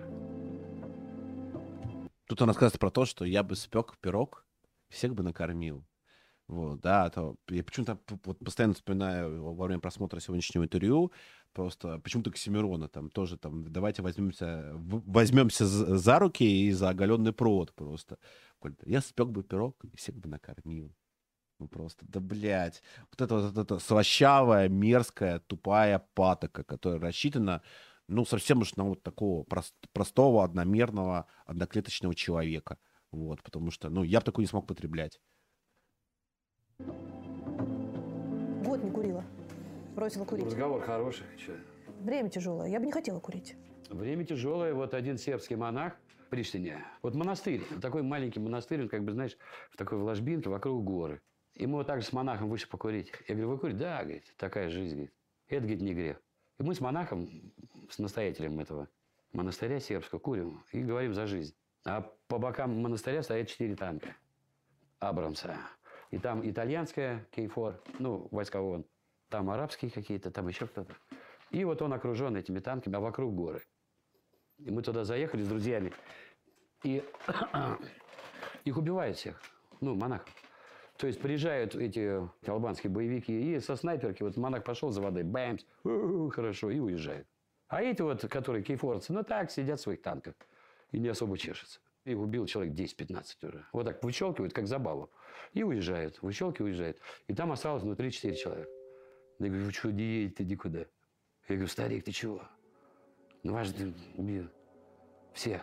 Ты же один остался. Ну, знаешь, вот я вот там вот действительно такое мужество увидел. Вот так курит спокойно, да. В небо глянул так. А, говорит, здесь мое место. Я говорю, почему? А он говорит, а история красивая, безусловно. А, а мужество жителей Донбасса, которые до сих пор живут под обстрелами, житель, жители Луганска, жителей э, Харькова, например, почему нет? Там очень много русских. Вот. Про это мужество, конечно, Шевчук вам рассказывать не будет. История, конечно, красивая. Вот. э, Но но про мужество русских людей, конечно, можно промолчать, безусловно. Вот. История красивая. Но опять-таки он не оставляет акцента, что, что это, блядь, э, сволочи албанцы убивают, короче, мирных. Это история, собственно, про сельского. Вот. э, Он э, не оставил адекватные акценты, то, что приехали просто эти сволочи при, при попустительстве западников убивают э, безоружных э, сербских, сербских священников. И то, что это омерзительно, отвратительно. Он тут про про духовность. Духовность, это, конечно, гораздо важнее, чем расставить акценты. Слушаем историю про духовность. Это Господь нас уважает. А раз Он так, такие испытания нам да- дает, значит, Он нас уважает. Я потом песню написал. Господь нас уважает. Да. Потому что по испытаниям почет. Этот монах я никогда не забуду. Не знаю, жив он, мертв. Мы уехали потом. Этот монастырь так остался. Я так, мы так уезжали. Э, Он долго так рукой махал. Мы как-то с ним очень душевно поговорили, так, знаешь. Такого аскетического вида такое. Ну, божий человек абсолютно. И добро в глазах. Вот добро такое, знаешь, как солнце вот это весеннее. Так.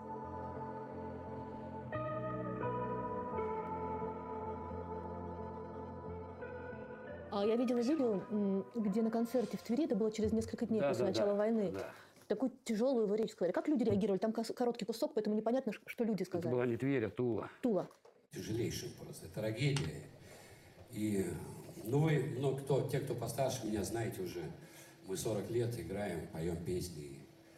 И я думаю, что я сделал для того, чтобы этой А хули толку? Это такая потрясающая много. Я 40 лет играю песни. А хули толку? Ну, значит, плохо играешь, короче. Чё? Значит, смысл твоей банальный, неинтересный. чтобы этой боли Никого- Ни на что не влияет. Не знаю, вот и ты начинаешь думать, а вообще, а как ты жил? Что ты вообще сделал в этой жизни, сынок? Я очень долго размышлял на эту тему. Играть на концерты и не играть. Людей убивает, понимаешь? Убивает людей. И я такой выхожу и пою что-то, говорю что-то. До сих пор эта мысль во мне торчит, как гвоздь. В стакане водки, да, у Гребенщикова. Вот до сих пор я окончательно не понимаю, нужно сейчас играть или нет. Но все-таки я склоняюсь к тому, что нужно играть. Нужно говорить с людьми. Но говорить серьезно, и говорить спокойно, и, и больше по душам. И, наверное, мы эти концерты будем продолжать играть. Ну, даже не играть, а проживать эти концерты. Ну, это очень тяжело. Когда ты не можешь пошутить, как раньше, что-нибудь какую-нибудь там, какую-нибудь шуточку вернуть. Ну, нельзя шутить, когда идет. Чего не можешь? Играешь и страдаешь. Бесконечно просто. Бесконечное страдание. У нас все в порядке? Что случилось? Не, не, все в порядке. А, меня уд- удивляет это, на самом деле, в, этой, в, этой ри- рит- риторике.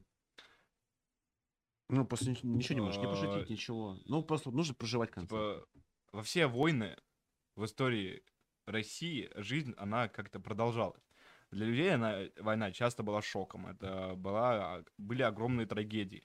То есть, ну, даже Великую Отечественную войну, а там погибло, на секундочку, 27 миллионов советских граждан, среди, среди которых по- подавляющее большинство были русскими, а жизнь э, продолжалась, люди шутили шутки. А Шостакович э, свой концерт дал в Ленинграде блокадный. А, да. Я, я напомню, как бы. Вот. И это, в принципе, было именно что, как, э, ну, там, э, собственно, Шевчук впоследствии скажет про то, что э, путинская власть после того концерта в Уфе, она запретила ему исполнять его долг как артиста. Но в целом каждый артист в каждую эпоху любой войны воспринимал как долг э, это поддерживать дух чтобы люди все не охренели окончательно от происходящего. Но э, Шевчук и либералы, они считают, что вы должны страдать, поэтому шутки нельзя шутить, нужно грустить всем, потому что последняя осень. Ну, Ну, нужно выпить водки, короче, разреветься, обливаться, обоссаться, лечь Вот. спать, выпить, выпить водки, короче, разреветься, Вот. обливаться, обоссаться. Вот. Так видит э, либерал, короче, учи- э, будущее настоящего русского человека. Во- Вот. вой- Война Не э- будьте таким. это очень страшно и неприятно, именно поэтому во время войны очень важно оставаться людьми, и очень важно всем не сойти с ума от депрессии. И сохранять бодрость Вот. духа. И сохранять бодрость И духа пытаться для того, поддерживать чтобы- это в окружающих. для, для того, чтобы вы могли справляться со своими задачами и по возможности помогать своим близким. Вот, и, с- и своей э, стране. А не Вот. прямо наоборот. да. Вот, а не печалиться за участь э, э, как бы других людей без останови... и за- заниматься э, эстетическим, морально-камертонским самонадрачиванием. Вот. э, чем занимается Юрий? Часик, часик, э, часик Юлианович уже занимается э, моральным самонадрачиванием бесконечным, потому что, как бы, ну, кто, кто нам расскажет про добро, если э, не Шевчук? Вот такая вот высота его горя. Вот, давайте. Ну, там, я не знаю, предлагаю Володину дать новое высокое звание Владимиру Владимировичу Путину. Звание Родина-Мать. Ничего такое. Ну, вот, ну, я не знаю, но народ очень Ты понял шутку? Ну, э, нет, я понял шутку. Я нет. Э, Я первый раз смотрел, тоже не понял. Типа, я вот этот вот... э, Нет, шутка в том-то, что Вонючий постсоветский этот юмор, короче, интеллигентский, вообще не выкупаю. Просто вот на чем она з- залився так Жибаум смеется, я не могу на это смеяться. Ну, я не понимаю, чё- Ну, она, во-первых, смеется из вежливости, потому что перед ней авторитет, вот, а то, что говорит авторитет, даже когда это не очень смешно, это э, лю- люди над этим смеются даже не из-за чувства, ну, см- смеха, а именно из-за уважения, вот, а Гордеев, очевидно, Шевчука очень сильно уважает, В причем... чём- В чем шутка-то Вот. была? А шутка заключается в том, то, что Российская Федерация настолько авторитарна, то, что в Путине заключаются все вообще звания, в том числе и, и, э, и уравнивается личность Путина с э, значением Родины для человека. Родина-мать — это же памятник. Ну, Родина-мать — это Вот. прежде всего И- символ, вот, а не только памятник, вот. И вот Путин, он как вот Родина-мать. Вот. Стрёмная Ну, шутка. ш- Шутка не очень смешная, если Шутка- честно. Шутка стрёмная. Вот. Ну, Мне- ну, не смешная, да. Э, очень не- неприятно, что Ш- Шевчук э, без э, прекращения считает, что игнорирует э, трагедию Донбасса. Абсолютно. Вот, То, то есть, есть он вообще про нее не говорит. Это, это, это делают Он игнорирует, ну они все это делают, он Это про нее не говорит вообще, совершенно. Э, это и- и- я уже напоминаю себе какого-то, я не знаю уже кого, но каждый, каждое интервью, которое мы обозреваем, сначала СВО, так как обыкновенный царизм создан во время СВО, то это просто каждое интервью, которое мы обозреваем, вот, э, все эти люди, они как будто бы не замечают э, причину этой войны, вот, причем э, я понимаю, что и Собчак, и Макаревич, и Кашин, и Тиньков, они желают победе, победы Украине. Вот Шевчук нет. Шевчук нигде не говорил о том, то, что он желает, чтобы Укра... он желает, чтобы вот война закончилась, чтобы люди взяли а, оружие и разошлись по домам, короче. Вот примерно так вот. То есть он, себе... он не понимает, как это происходит, он не знает, как это делать. Но он хочет, хочет он именно этого. То есть это, это, это а, позиция наивного п- плачущего пацифиста. Вот. Но при этом а, для наивного плачущего пацифиста он слишком некритично не воспринимает ну, обстановку реальности. То есть он не... Он живет, мы с тобой уже поделились, что он живет в своем каком-то микрокосме, Мгм. Где, короче, нищие, ободранные, голодающие деревенские русские вынуждены ехать на войну, чтобы хоть как-то заработать и не умереть с голоду.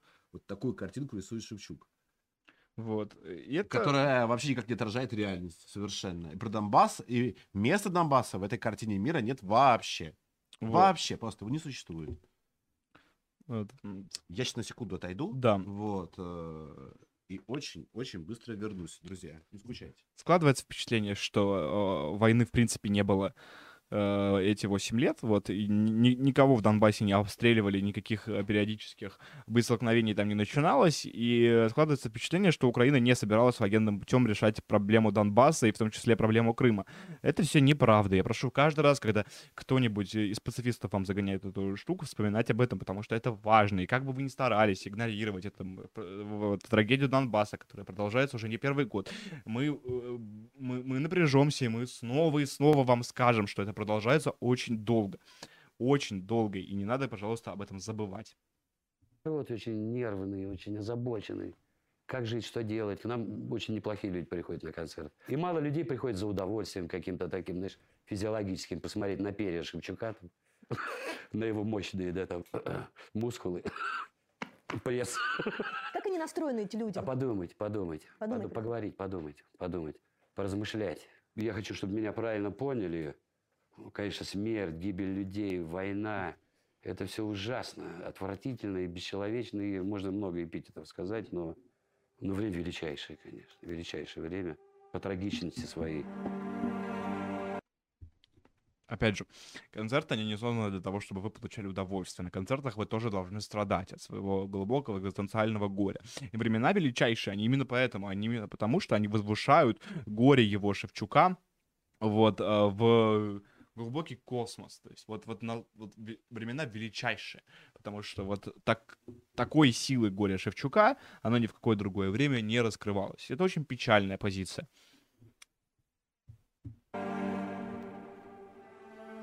Три месяца назад вы сказали, что вы будете играть концерты, потому что людям это надо. Да, Прошло три месяца. Концертов нет. да, недолго музыка играла. Концертов нет. Ну, мы дали, Арсен, сколько? 6-10? Да, десяток концертов, да, сыграли. Во время того интервью дал только один, по-моему, концерт, а сейчас уже 10. Ну, что изменилось? Все залы, где мы выступали, они против войны были все. До одного. Прям целиком зал? Да. Но Шевчук опять свое желание выражает народное мнение о том, то, что все люди, которые на него пришли, они были против войны, потому что он, видимо, их спрашивал или что он делал, как он это вообще понял. Это непонятно. Тем более, что если все залы, они были целиком против войны, то э, откуда же взя- взялся в Уфе тот самый человек, который на него настучал э, в соответствующие органы за эту шутку про жопу президента? Фактически, да, все. Про эту дурацкую жопу я в Екатеринбурге то же самое все говорил. Там на меня не настучали. А вот в Уфе вот случилось. Ну, ты знаешь, о чем я думал? Первый концерт ДДТ мы провели в Уфе, в нефтяном институте в мае в 1982 году. Это был первый и последний концерт нашей группы ДДТ Уфимского созыва. После этого нас запретили и закрыли нафиг по полной. Весь правком этого неф- нефтяного института, где в то время, кстати, учились многие сейчас нынешние олигархи, ну тогда все хиповали. Да, и была даже какая-то немецкая делегация молодежи, студентов. Это нас добило. Просто вы там, вашу мать, это что за Короче, здесь будет очень долгое объяснение того, почему концерт в Уфе запретили. Вот, э, это нам не очень интересно. Мы будем мотать до историю про э, гримерку в Уфе.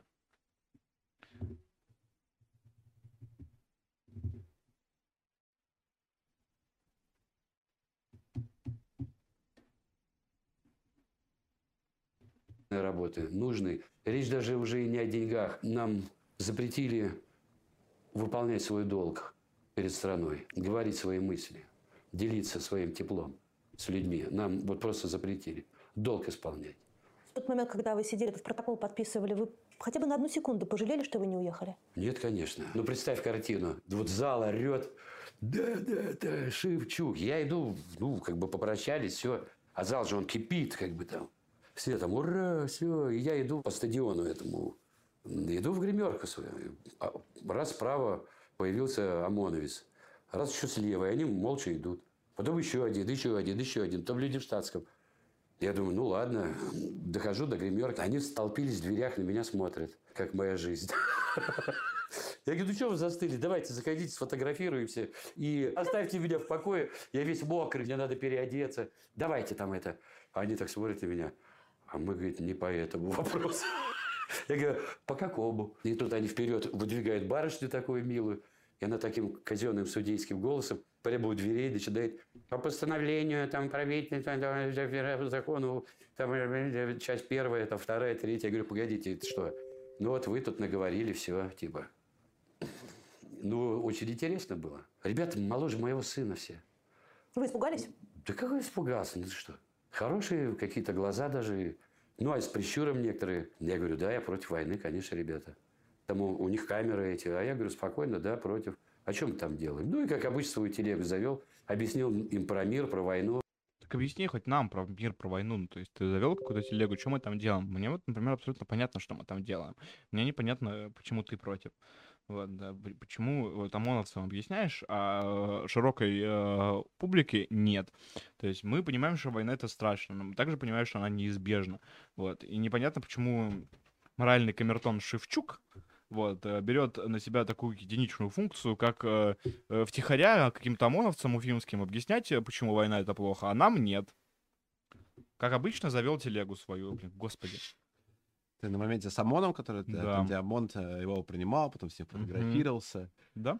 Ничего не понимал, зачем он это делает. Только Да, один да. Шевчук понимает, Нет, зачем он в это целом, делает. эта история, она достаточно грамотный ход. Это вот э, пожилой философ и его паства, которая даже сквозь э, вот буквально тюремную робу служебной формы, я вот уже как э, тюремная роба служебной формы, вот она вот проникается глубинными идеями э, Шевчука, вот, и выступает против войны. И меняется, да? Вот да, бы да. По закону драматургии. Да, да, короче. да. Вот они Вот. столкнулись с Шевчуком, и они поменялись. все. На историю это слабо похоже, ре- реально. То есть... э, Вообще-то похоже на ментовской развод, знаете, классический, когда, короче, тебя принимает мент.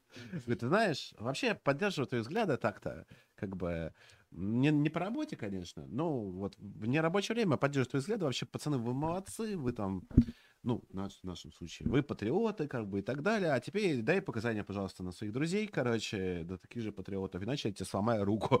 Вот. Обычно так это происходит. Это называется оперативная работа. Вот. А, И да, мы должны с тобой дать определение Родины еще. Не ну, забыть сегодня. Я обещал, заявил. Каждый из нас. Вот Ш- Шевчук, Шевчук сказал, да, определение Родины? Прям сразу несколько.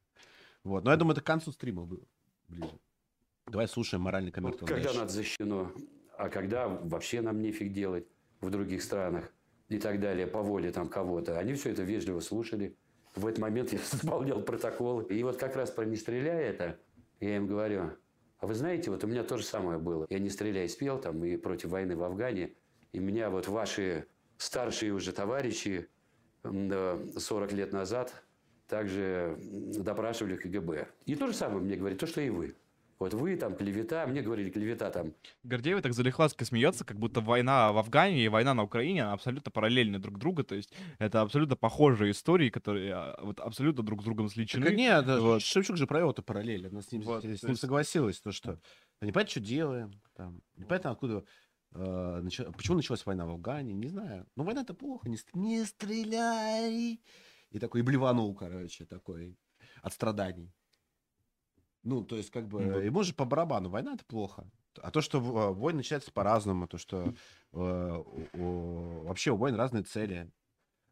И то, что война на Украине нынешняя, она никак вообще не похожа ни в чем на войну в Афгане. Это абсолютно ни в чем. Вообще ни в чем. Ну, то есть, если еще операцию там в Сирии можно было как-то с Афганом сравнить, да? Но как бы нынешнее, нынешнее СВО так точно нет. Так точно нет. Ну, то есть, это вообще другая история совершенно. Ну, там пофигу. Там. Вот тут такая красивая пол- получилась ситуация, такая метафора про параллелизм э, исторической жизни Шевчука. Через, через 40 лет опять к нему пришли менты и такие, опять ты против войны. А я такой, все 40 лет прожил против войны. на армию, на советскую власть, а тут клевета, ну, не на советскую власть, а на эту. Да, я говорю, а тогда, говорю, через год где-то власть поменялась. И они все так припухли. В что было- 83-м, нахуй. В 83-м. В 83-м, в нахуй, власть поменялась. Власть, конечно, поменялась, но не через год. Прямо скажем. Через э, 8 лет. Они такие услышали через год, такие, опа, и убежали. Все просто. Ну, менты, они обычно в жизни всегда так ведут, короче. Ты им такой, опа, а вы знаете, что ваша власть-то, она не вечная, она поменяется. И где мы там будем с вами? И ты такие, блин, какая мудрая мысль, мужик, короче. И такие, ну все, мы... И, и записались в Добробат ВСУ Ща- все. Счастья, здоровья, короче, автографы, давай, э, и разошлись. Вот, мы, Ну, а всегда так работает в жизни. мы, мы- так. мы едем вступать в Харьковскую тероборону просто. Да-да, я не знаю, ну вот Из просто. Уфы прямо, блин. На ближайших попутках. Что-то история немного попахивает. Это... Говном, Говной, да, попахивает эта история. Просто, я, я- я- я- я не Знаешь, знаю. это как у Довлатова, вот я люблю этот пример, я постоянно вспоминаю, я уже такой тоже, как шучу, как дед, короче, знаешь, вспоминаю, но и тоже постоянно. Вот, э, но тем не менее, э, ты знаешь, как вот вечно Довлатовская история, ну вообще их всех, что вот э, этот интеллигент едет обязательно в, одно, в поезде, всегда, обяз- всегда он с похмелья, едет он обычно из Ленинграда, либо в Таллин, либо в Крым. Вот, других направлений обычно нет в Советском Союзе, вот он что-то страдает о некой там прекрасной даме, такой, э, такой советский вариант блоковской прекрасной дамы. А в поезде, короче, э, к проводнице пристают, пристает пьяное быдло. Он, естественно, пьяное быдло осаживает, раздает всем по морде, вот, а потом трахает эту проводницу ночью, а потом ему на утро так стыдно, так стыдно. И опять снова похмелье, и снова стыдно. И непонятно, что он делает. Это вот чисто вечная интеллигентская история. Вот прям такая вот. Она повторяется у них у всех. Причем, а в реальной жизни так не бывает никогда, потому что в реальной жизни всем этим Шевчукам, короче, быдло бьет морду, короче, а не наоборот. Вот. А в реальной жизни, как бы, а проводиться тоже, скорее всего, не дают. Вот, то есть все... Ну, кстати, вот у меня в реальности была такая история, честно. И где-то было все наоборот. Просто все наоборот. Никто... Короче, я ехал до... Давайте я историю расскажу. Короче, ехал я до Клинцов в поезде, сел в поезд, и, значит, э, и мне с порога а, проводиться просто нахамила. Ну, просто так. Причем вот я вообще ничего не сделал. Я, по спросил, короче, а, чай когда можно будет купить? Она говорит, когда надо, типа, когда можно, тогда я скажу. Там, типа, сидите. Я такой, чего? Причем, причем, причем я в купе, по-моему, что ли, или плацкарте, не помню, где я ехал. Ну вот, я такой, чего, короче, я еще ничего не успел сделать, она уже, короче, меня набыдлила, да, причем молодая, молодая э, проводница, не то, что какая тетка такая противная советская, нет, совершенно молодая, чуть едва ли не моложе меня, ну, ровесница, скорее всего. Вот. А потом где-то... э, а нет, это плацкарт все-таки был. Там, короче, пьяные вахтовики перепились и начали трогать ее за жопу, короче. Вот. Естественно, никто ее защищать не пошел, потому что, короче, половина вагона либо спит, вот. А я сижу, у меня, короче, какая-то такая селиновская, короче, настроение. Я такой думаю, так тебе надо, мразь, короче, вот. Пускай хоть выебут здесь. Потом смотрю, да нет же, нет же, ну это неправильно, короче. Я что-то, короче, подошел с ними э, и просто побазарил, никакой драки не было. Я думаю, вот я сейчас получу пизды за эту идиотку, которая меня нахамила. Короче, мир несправедлив. Но я просто как какой-то русский пиздострадалец себя веду, короче. В итоге, короче, я спас проводить, понимаешь, я совершил хороший поступок. Ну, ты же спас, по-моему, она не то, что сопротивлялась сильно. Ну вот. И, короче, я на Ты утро- обломал проводницу, Свят. на утро я проснулся, короче. Ну, конечно, просто с мужиками поговорил, мне предложили бухнуть с ними. Ну, было похуй там бухать, проводницу за жопу щупать, короче. Ну, с вахты люди ехали, устали. Вот. Я на утро проснулся, и, и, и она на утро снова находила, короче, просто. То есть это история как в жизни происходит. Не как вот у- у Довлатова, там, Шевчуков происходит, а как вот в реальной жизни происходит. Вот так вот, короче. И кто в этой истории дурак? Ну, скорее всего, я, как бы. Вот. Давай смотреть дальше. Я говорю, а если сейчас, через годик власть победит, что вы будете делать? Они так... Первый раз так посмотрели на меня. Что это переводит с Шевчуковского, короче говоря, на ру- русский? Это значит следующий этот вопрос подразумевает. Вот придем к власти мы, либералы справедливые, и всех вас, блядь, повесим. Что вы будете По делать? либеральному, по демократичному. Что вы будете делать? Вы, блядь, полицейские, блядь. Все, блядь, на каждом столбе. Серьезно, это именно оно и значит. Прям он даже облизывается. представляет. Представляет, да. А потом походили, походили и говорит, Дядьевич, а можно с вами сфотографироваться? Я говорю, боже, Чтобы не повесил потом, когда Шевчук к власти пришел, короче. ОМОНовцы испугались и решили, нужно сфоткаться, чтобы показывать, короче, новым либеральным э, полицейским. Типа, смотри, фотка с Шевчуком, не вешай. Вот. Не стреляй. зачем пришли? Я с ними А у меня одного приятеля есть фотка с Оксимироном, короче. Ты, его тоже знаешь, короче. Мы распечатаем и типа прифотошопим нас всех как Оксимирона. Да, да, да. И если что, короче, в либеральной России будущего, короче, если так несчастье, ты будешь фотку с Оксимироном всем показывать. Да, да, да. Так и будем делать. Иначе не выжить вообще. Иначе не выжить, да. Я с ними со всеми сфотографировался, пожелал им добра, удачи. И они мирно ушли, да. Так уж и быть, вас не «Во мне повесим. Нету зла. Я, им тоже говорил, ну, у вас ипотека, понятно, там лямку тянете. Там. Заставили, я же говорю, вы же не хотите вот этой фигней заниматься. Но они так молчат. Да, конечно, не хотят, видно. Ну, Не хочешь, не Ну, занимайся. да. Ну, нельзя... за- Вот, не хочешь, не занимайся. Вот о чем мы с тобой говорим уже битых три месяца. Ну, не хочешь, не иди туда. Не убивай людей. Ну, пойми-то, врубись. Взял, взял и не пошел. Не захотел. А то, что там присяга, там все дела, ну а что, какая присяга? Ну не захотел, не пошел. Чё? Так же все просто в жизни бывает. Короче, там будет дальше, э, э, почему Шевчук играл концерты бесплатно, я предлагаю это прослу... не слушать, потому что... Да, ну и играл, играл, да, согласен. Играл, играл. Мгм. Молодец. Молодец. да. Вот, сейчас будем слушать а, тайм-код с названием «Русские не рабы». Мы А, просто это- в оккупации. Это стихи, короче, стихи, о господи. Что мне расскажет спящий проводник? Пустые дребезжащие стаканы на столике купейном у окна, несущегося мимо станции. Мента, курящего в кулак заснеженной пустыни, где, как нетрезвый глупый ученик, стыдливо вывернув карманы, мир наш пред Господом паник. Когда со мной встретится она, веселая без грима, проявятся ли строчки на листе бумаги, что я комкал и таскал в башке своей, как в мусорной корзине, поверив благородной пантомиме, ее неверной красоте. Когда минуты станут длинными руками неотвратимой смерти, чем время будем мерить мы, во что сыграем с ветром, облаками, одни среди зимы, среди зимы. Что мне расскажет Родина моя с плывущими кусками на экране любви замерзшей в юге февраля, пустой темной пропасти зрачка, расширяющейся звездной пилораме, с водой технической, прокисшей в кране, в разбитом шприце, тощего торчка, что в туалете просыпается, зевая, и смотрит на поля, и смотрит на поля. Что мне расскажет нищая старуха на злом перроне с полным узелком картошки сваренной, назойливая муха под хамством мокнущая, как под кипятком, за поездом усталость семенит глазами полными разлуки и труда, руками верными прощению и ласки. Сынки, еда, чуть слышно говорит. Кому, сыночки, деточки, беда? Что мне расскажет?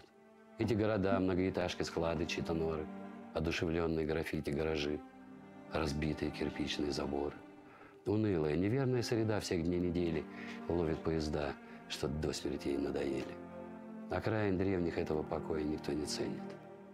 Верится с трудом, что столько поколений есть в крови всего надоя. Но там, где третий, рядом еще двое.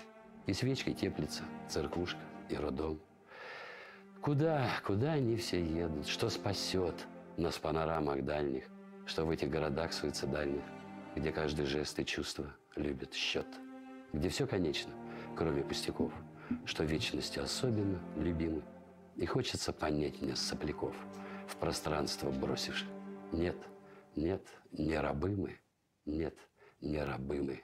Хочу сказать, что русские не рабы. Мы просто в оккупации. У нас расстреливают градом и минами пропаганды. Жесточайшими режут с законами. Убивают каждый день нашу память, наш ум, наш дух. Но мы держимся, мы стоим, и среди нас тоже есть герои, которые никогда не назовут себя рабами. Я вот это очень хотел сказать. Мы не рабы. Меня возмущает очень глубоко в Шевчуке то, что он э, смеет говорить, что нас расстреливают градами пропаганды. Вот когда некоторых русских реально расстреливают Много градами, И только, совсем блядь, не градами. а блядь, натуральными, блядь, градами. Но Ты градами. про это, блядь, гад, не говоришь. Вот. И рассказываешь про какую-то страшную пропаганду, но дело в том, что если я могу поменять э, э, жизни людей, которые умирают под градами, на расстрел градами пропаганды страшной. Я, есть, да. Типа, какой бы мерзкий не был бы Соловьев с Киселевым, они мне не то чтобы симпатичны, они мне вообще не симпатичны, но это лучше, чем обстрел э, Донецка градами. Гора- гораздо не лучше. градами, блин, слов, господи. Ну, потому что Шевчуку плевать на Донецк, ему Вот. плевать там на Харьков, ему плевать Ну. э, э, на все. Я думаю, на- даже, я думаю, на... Кроме того, что вот пропаганда его угнетает. Я не знаю, э, с российской пропагандой э, у меня э, к ней претензии... Она аморфная. Вот. Да, да, то, что она плохая. Не в том, что она кого-то угнетает, короче, не в том, что ее много, а то, что она кривая, косая, как бы, и понятно про что. Вот ее главная проблема в этом. типа, А не в том, что она, короче, там какая... Всем там мозги там засрала. Да ничего она никого там не засрала, там, я не знаю. Главные, я всегда говорю, что главные зрители э, российской телевизионной пропаганды это, это российские же либералы. Вот главный зритель. То есть главный зритель это российский либерал, который наизусть знает, что там сказал э, Соловьев кому, кого он там как назвал, что там сказала там это Витязева, кто там еще там есть у них, э, э, там Симонян. Я вообще не знаю, что Соловьев говорит, потому что я его не смотрю. Да, Ну, я вообще не, не знаю, что он там орет по телевизору вот прямо сейчас. Я не знаю этого, я не смотрю, мне это не интересно. да и более того, телек очень Я сильно иду- потерял в просмотрах. Очень сильно. И будет есть- терять дальше. И будет терять дальше. И что там орет э, Соловьев, ну, я не знаю, наверное, это важно, как бы, ну, мне не интересно, я это не смотрю и не страдаю нисколько от этого. Ну, то Потому что кана- команды первого, второго, двадцать четвертого, блин, каналов, они не способны генерировать контент, который сможет, может удерживать, э, как бы, за собой аудиторию даже э, в ситуации вот 22 года 21 века. Вот, это, это большая проблема, потому что куда уходит телезритель? Телезритель уходит в ТикТок массово, телезритель уходит YouTube. смотреть турецкие сериалы, Да. э, в меньшей степени уже в YouTube, потому что YouTube тоже начал терять в просмотрах.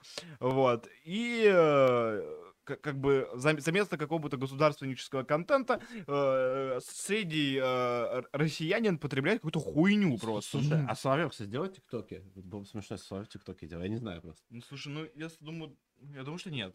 Было бы Вот, смешно, что ам, Соловьев там ТикТок делал, просто орет там, короче, там, минуту там. Когда мы говорим там Текут просто про орёт. Вот, э, ну, это было бы э, забавно. русских, которых осыпают градами пропаганды, большая часть русских, я думаю, вообще не- эту пропаганду Не замечают, не да, я замечает. не в курсе, что существует Вот. эта Потому что пропаганда. им наплевать совершенно на то, э, о, чем говорит Киселев с Соловьевым. Вот. И говорить про, про эту страшную, дикую пропаганду, это совершенно неправильно. Это просто глупо, если честно говоря. И, и мне кажется, тоже очень большое привлечение про то, что вот э, телек, он для старшего поколения, что вот все старшее поколение, смотрит телек.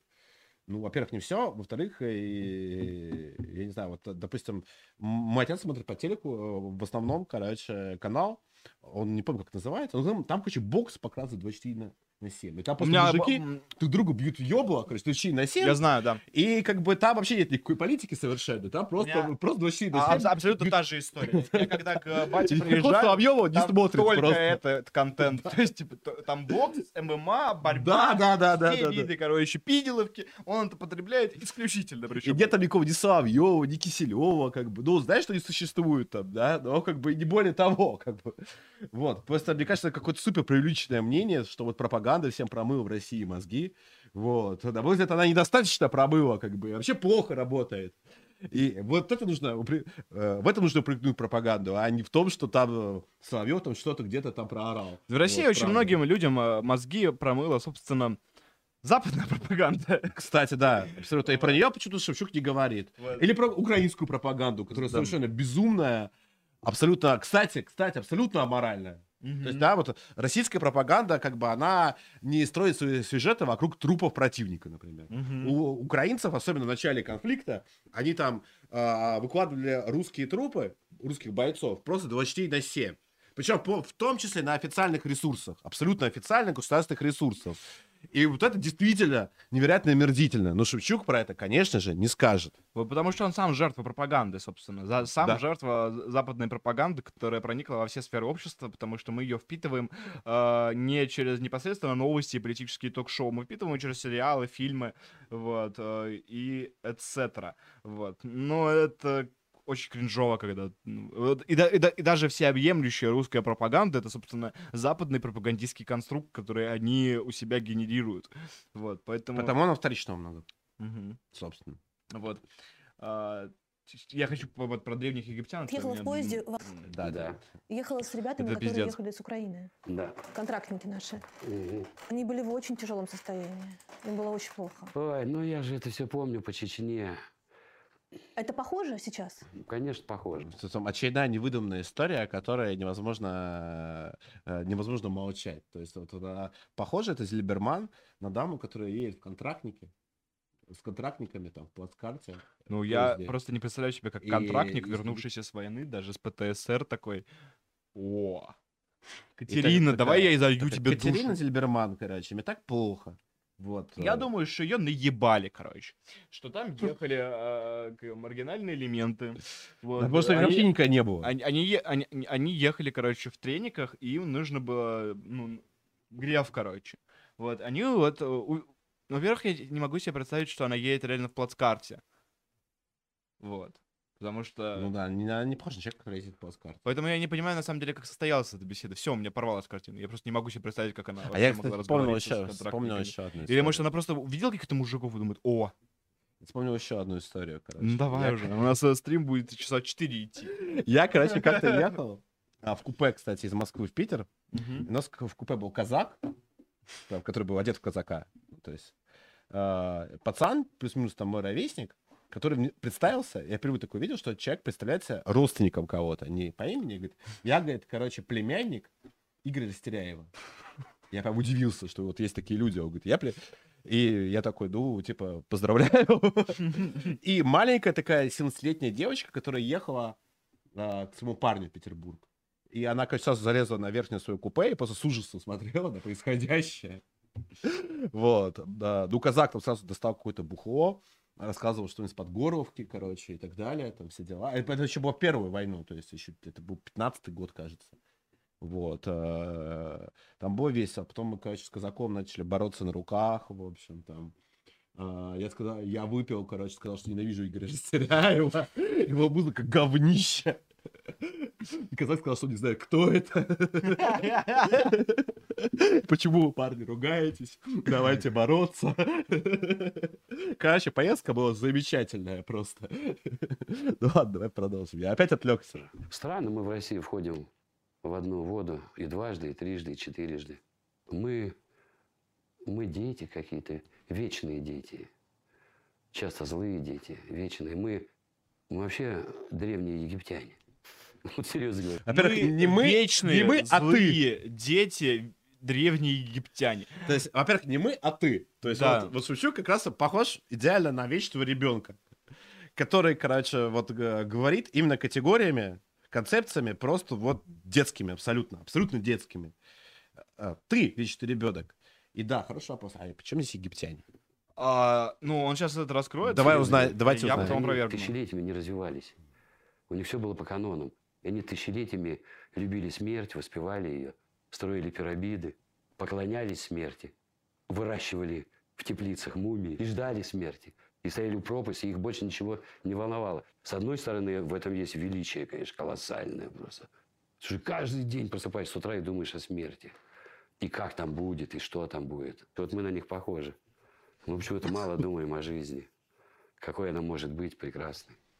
Мы маленькие дети, злые дети, да. Потому что эти дети никогда не жили хорошо. Особенно в уездной России, там мало что изменилось. Те же заборы перекошенные, тот же сортир в огороде. И газификация не везде. Да, господи, ну, ну, ну, ты заебал, ты заебал, ты достал. Вот у кого сортир э, в огороде? Расскажи, э, люди, напишите, пожалуйста, там э, в комментах, пишите донат. Вот человек из зрителей, у кого сортир в огороде? Вот, вот у кого из вас сортир в огороде? У кого? Ну, именно что постоянно, именно что недачно, это важный момент. Потому что, Да, постоянный. э, ну, это, опять же, ну, то есть мы об этом уже говорили, то есть... То есть опять такая фантазийная Россия.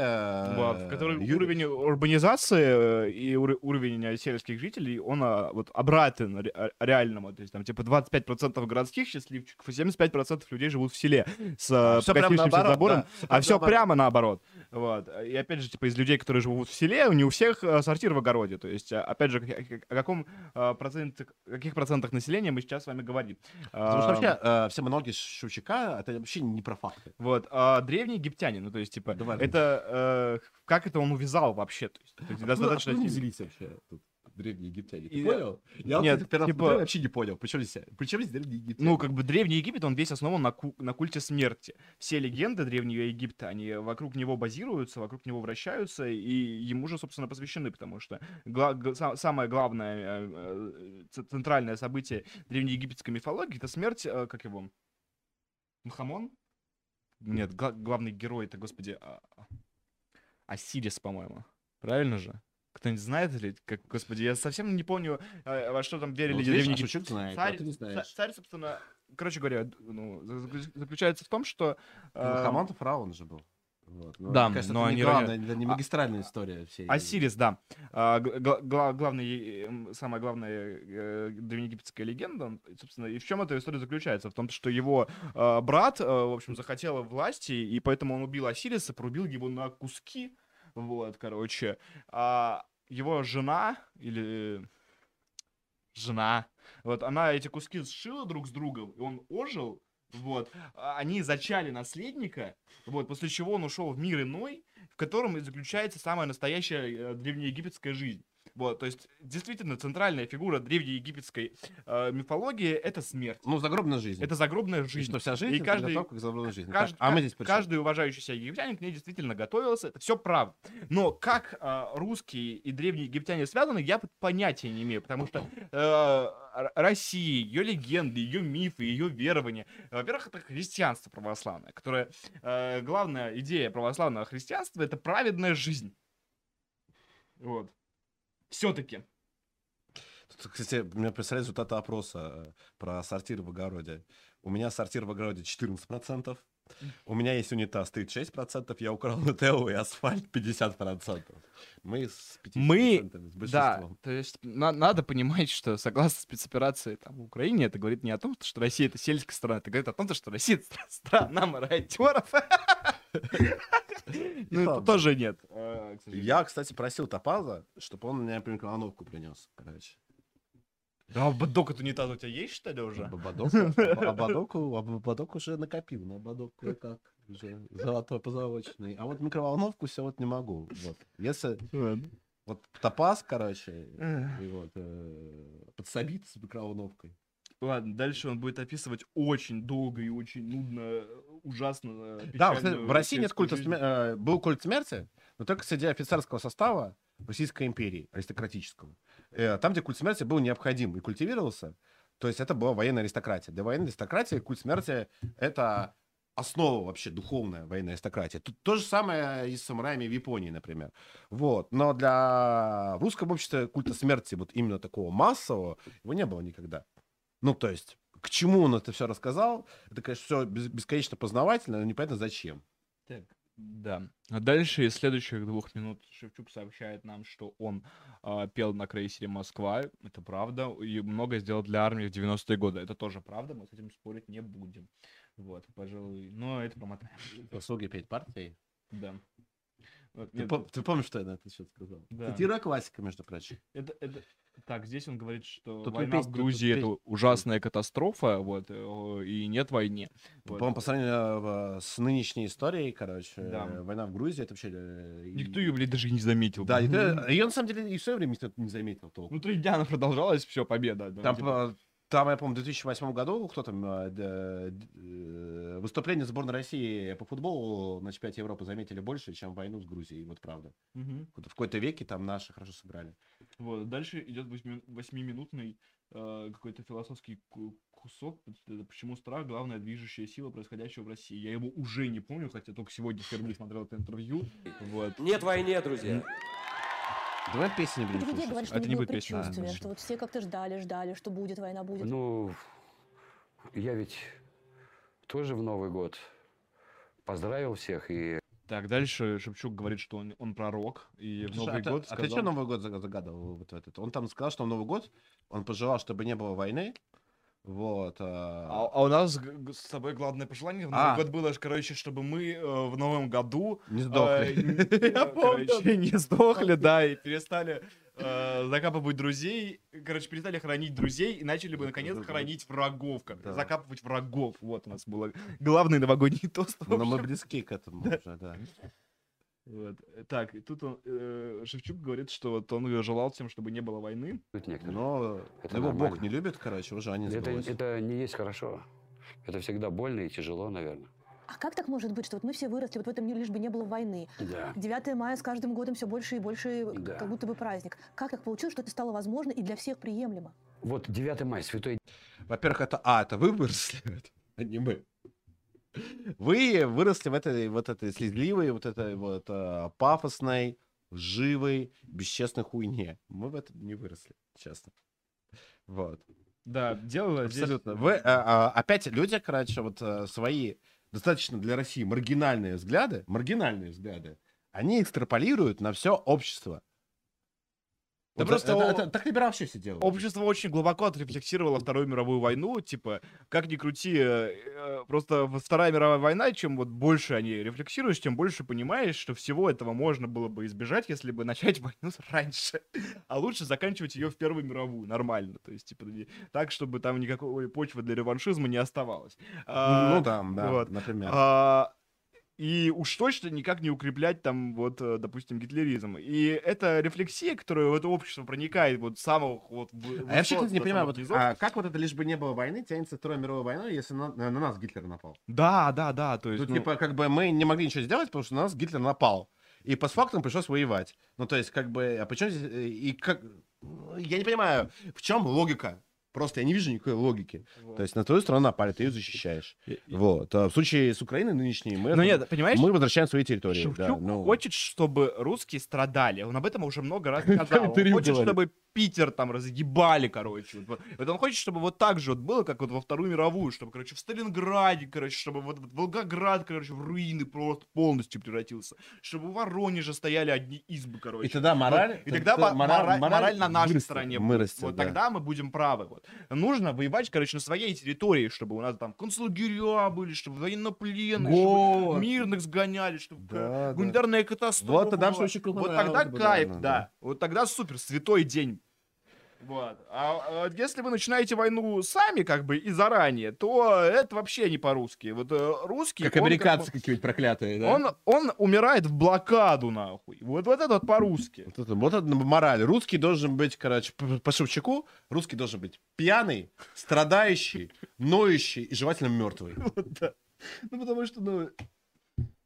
э, То есть э, Вторая мировая война ок, а вот э, война... Вот, э, и самое интересное, что это Шевчука же ведь не поднимается вот во Вторую мировую войну сказать, ну нет, надо было просто прекратить ее, нужно было выйти из войны, да?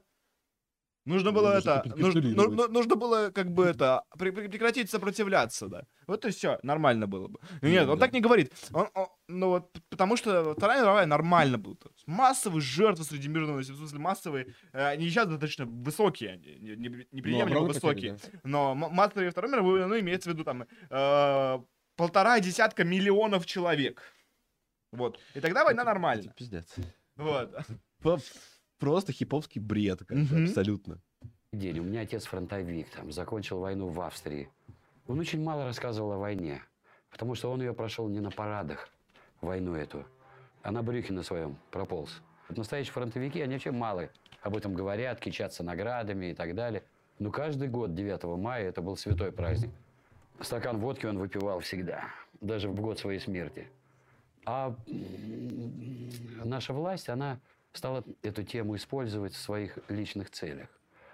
Она вот 9 мая, святой праздник, вот полк.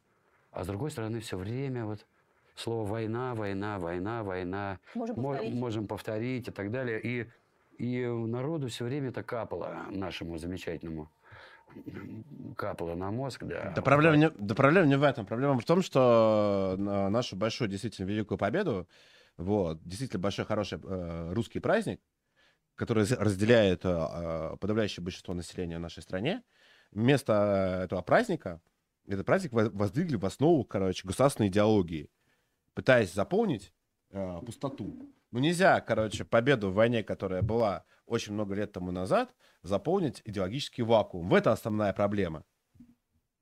Короче, дальше он 5 минут будет философствовать, я предлагаю это пропустить. Ты не хочешь, ты, ты упорно, упорно не хочешь учиться любить родину у Шевчука. Или там, Ну, этот ста- тайм-код ста- называется, старуху. когда мы найдем точку правды, тогда все случится. Это не значит мы- вообще ничего. Когда мы начнем, найдем точку G, тогда все случится наконец-то. А, Ну, Шевчук, э, так выглядит, что точку э, G он так и не нашел Ладно, хорошо, давай послушаем философствование. Не, не хочу, я просто шутки шутил, не хочу, давай, мотать на самое интересное. Я просто шутку хотел про точку G пошутить. Пошутил, смешная. Все, я успокоился. О, Это как какие-то гов- а, это группа ДДТ. Это какие-то говнари. Это а, группа это ДДТ, да. Группа ДДТ поет тре- песню Третья мировая. Хотим. Или был какой-то момент? В России в 19 веке мало кто говорил по-русски. Интеллигенция и европейцы русские, да, они говорили по-французски. Ты тупой. Ну, серьезно. Ну, это же возбудительно. Сейчас он дос- А доскажет народ свою... э, по-русски. Народ пел частушки. Ну, да ладно, не буду дальше продолжать.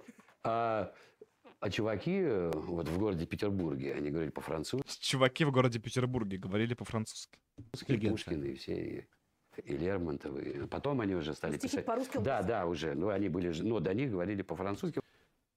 Человек каша говорит просто. полная. Человек не, не образован, он не понимает, как складывался 19 век, он не понимает, кто такой Пушкин, тем более не понимает, кто такой Лермонтов. Да- Первое.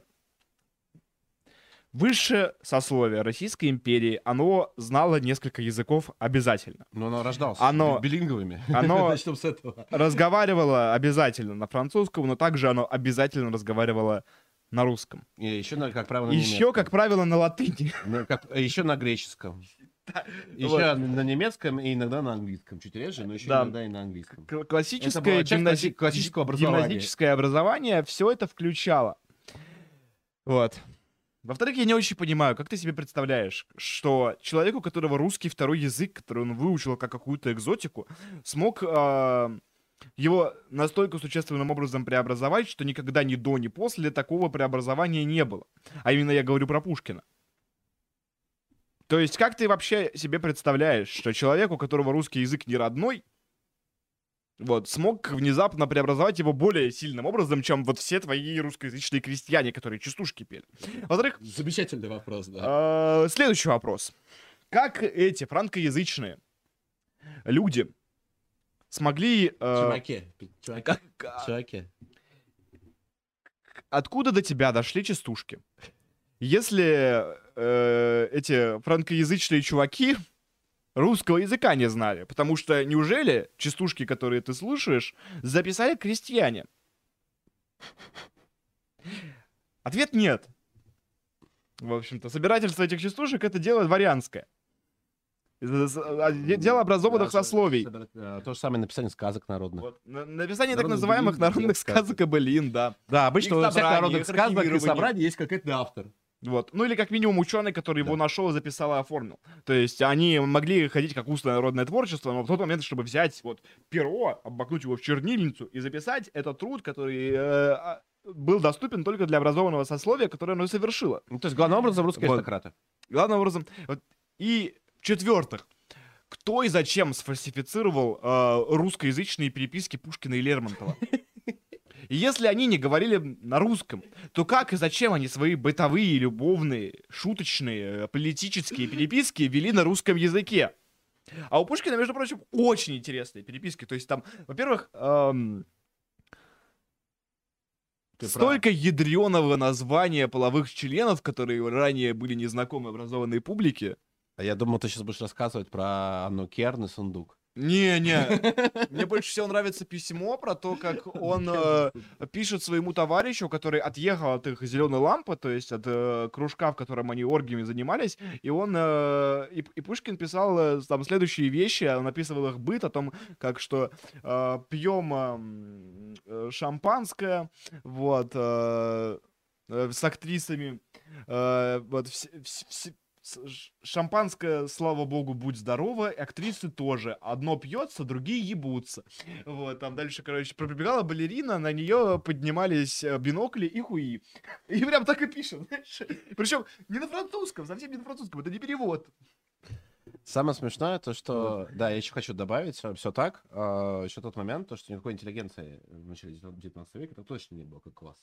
Ну как, класса определенно не было. То есть Вот. Образованное поэтому сословие. не- непонятно, что он подразумевает под интеллигенцией. Интеллигенция, она начала складываться во второй половине 19 века, даже скорее э, в конце, и появилась как полноценный какой-то ревущий, кричащий, к сожалению, класс только в начале 20 века, а потом себя показал во всей своей красе. Вот.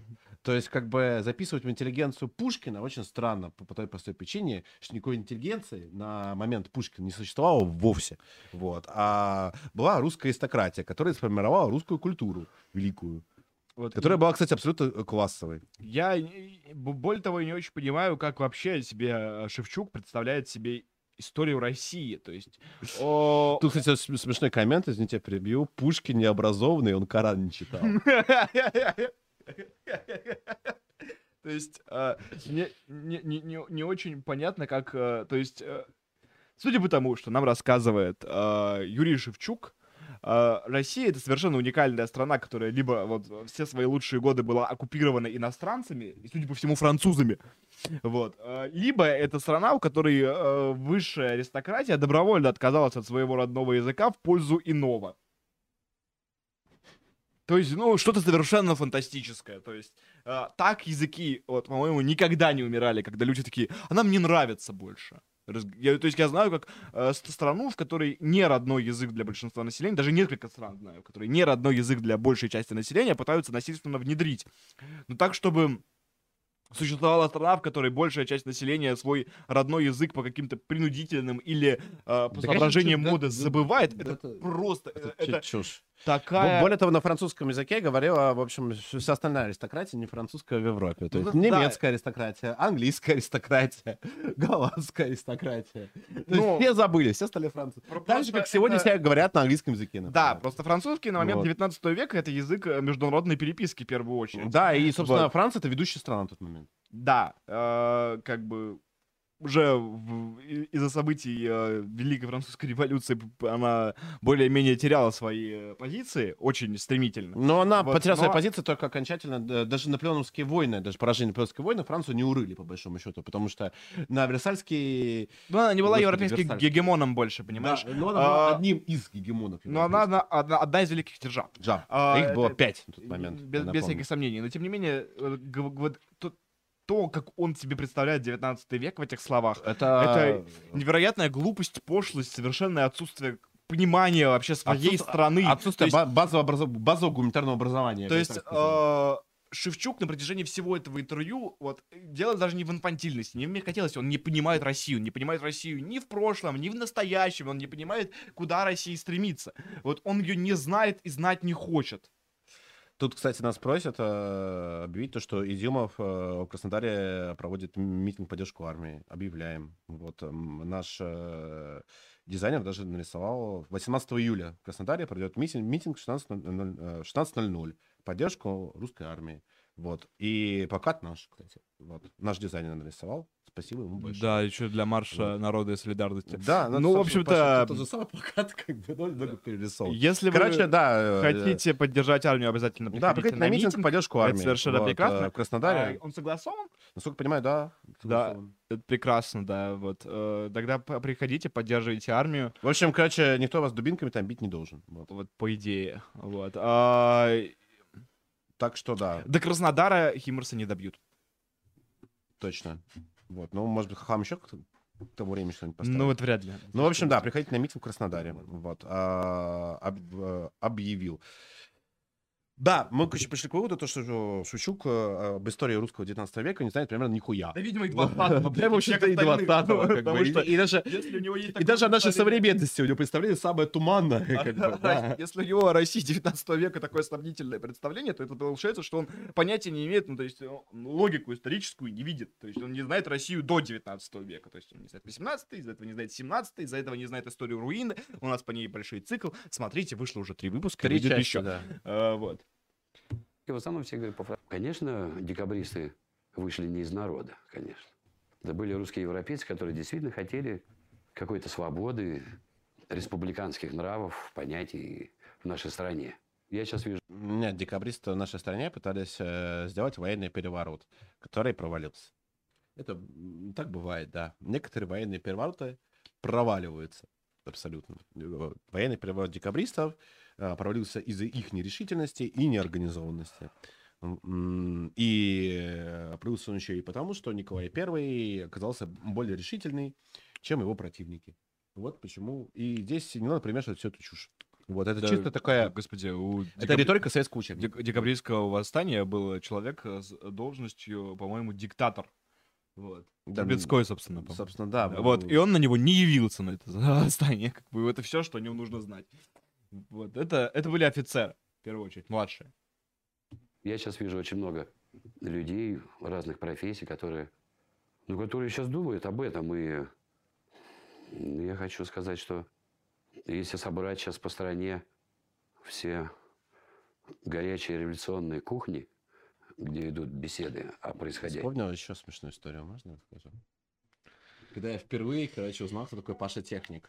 Я когда впервые узнал, кто такой Паша Техник, вот, э, у меня в каком-то очень братном году подружка говорит, Свят, с утра, говорит, пойдем э, на митинг в поддержку Паши Техника. Я говорю, а кто это? Он говорит, да нормальный пацан. Он говорит, короче, наркоман, по правой теме двигается. Ну, короче, нормальный пацан. Ну, я такой, что-то, блядь, не хочу, что-то, я не знаю, кто это. Ну, короче, я слился, не пошел на митинг. Я, короче, как диктатор, в общем, который не пришел на восстание, в общем, декабристов. Я Мгм. не, не пришел на митинг в поддержку Паши Тех. У нас еще 15 воп- донатов, короче, предлагаю на них ответить. Давай. И я предлагаю давай. ввести правило, что мы не отвечаем э, на вопросы про Бульбу престолов и заданные Бульбе престолов. Да давай я- Я это-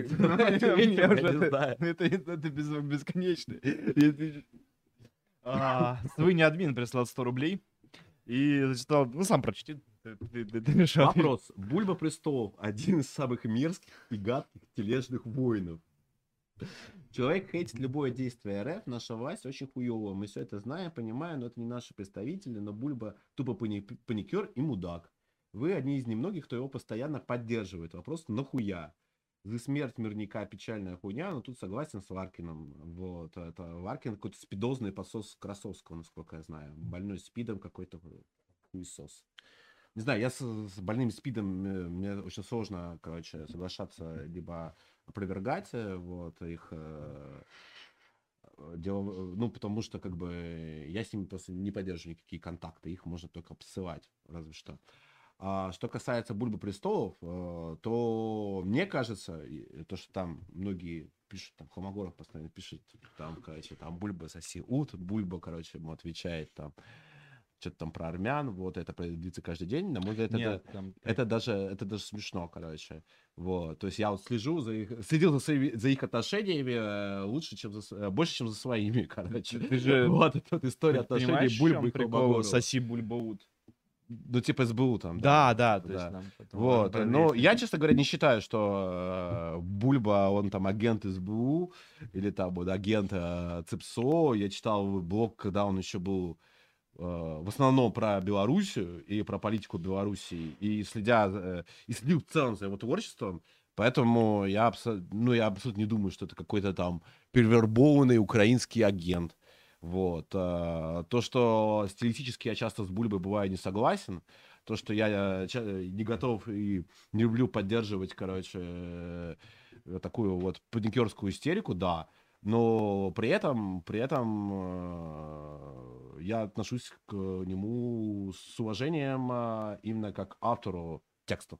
Вот, причем автору текстов, у него есть куча отдельных текстов вот на этот счет. То есть, грубо говоря, по содержанию я в основном зачастую его поддерживаю, стилистически мне не нравится вот этот тон вечного вот этого вот поражение, которое наступит завтра. Мне это не нравится. Вот, э, ну и все. Но это говорил же сто раз, на самом деле. Да, да, да. Ты то, то же самое говорил Ладно, раз. давай дальше. Сионист можно прислал про 100 бульбу рублей. говорить.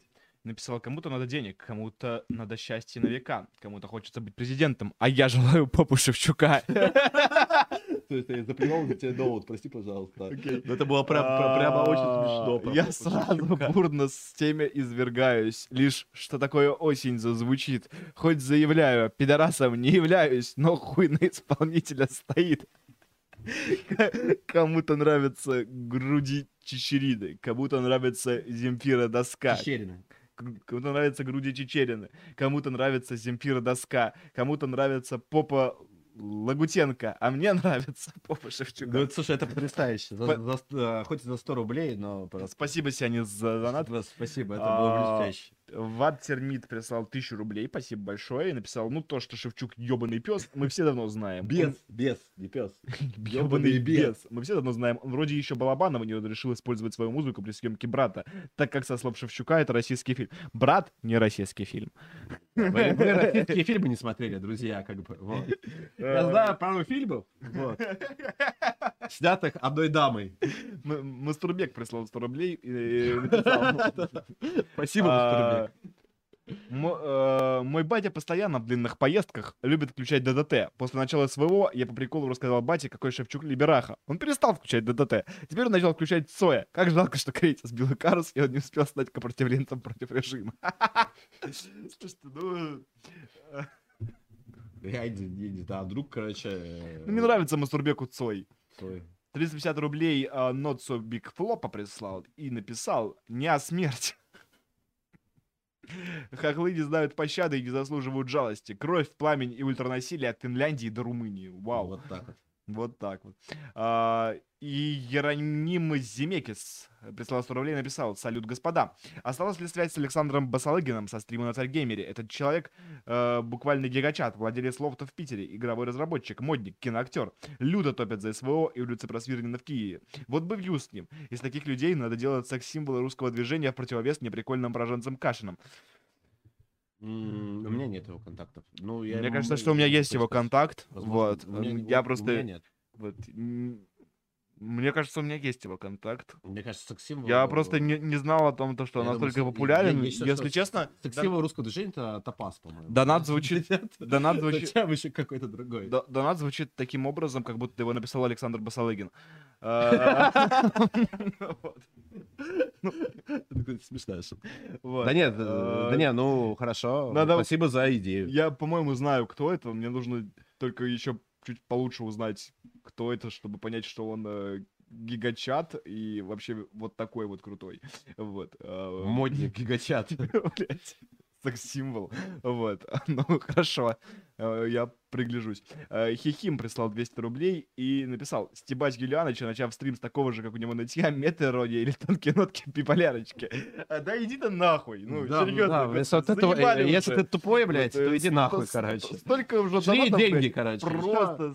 Если ты тупой, блядь, если нужно объяснять, короче, 10 раз одно и то же, то лучше, блядь, не объяснять, короче. уже- Вашим ебучим дегенератом, короче. Вот, э, Ренессанс Бродского прислал 100 рублей и написал «Не остановит пасовка, и пустота займет все мысли. Их место у западного лотка, и хватит всем, но лица будут кислы.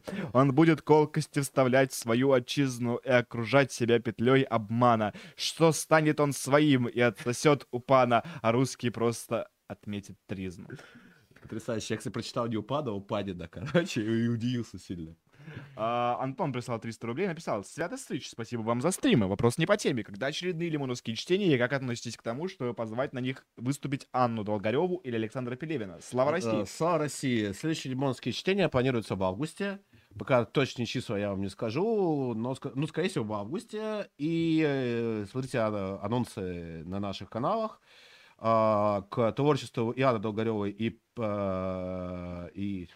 Александр Пелевин. Да, я знаю, кто это, короче. Я отношусь положительно. Я думаю, позовем. Ну, Пелевин, по-моему, в Питере живет. Вот. Он, по-моему, даже выступал на лимоновских чтениях. ну, Да, выступал на лимонских чтениях, но петербургских, не московских. Мгм. Вот. э, Если там совпадем по графику, то я с удовольствием позову Пелевина. Вот. э, И Долгареву тоже. Так что Мгм. я только за. Вот. А лимонские чтения, скорее всего, будут э, в августе. А, кстати, мне тут, короче, э, в одном кабаке налили бесплатное пиво за, э, за то, что я организую любовские чтения. Вау, респект. Три, три, пи- три пива. Нихуя. Нормально ты. А, короче, Серега подошел, короче, я ему бесплатно не налили. Он говорит, я, говорит, типа, друг, короче, похуй. Плати, блядь. Значит, тупо пожелал. Короче, я знаю один бар, куда мы скоро будем постоянно ходить. А, Тупо пожилой ТикТок прислал 200 рублей и написал, какие есть э, сейчас планы у редакции на ближайшее время из того, что возможно рассказывать. И, господа, попрошу вас отключить звуковые уведомления Телеграма на время стрима. Уведомления вроде как отключили уже, а планы в ближайшее время выйдет первый смонтированный а, мощный, резкий, с графикой видос. Вот, э, соответственно, планы у нас следующие. Первое — это стримить в надежде на увеличение потока подписчиков для того, чтобы у нас смог сложиться зарплатный фонд и у нас появились люди, которые занимаются обыкновенным царизмом в качестве своей основной и постоянной работы.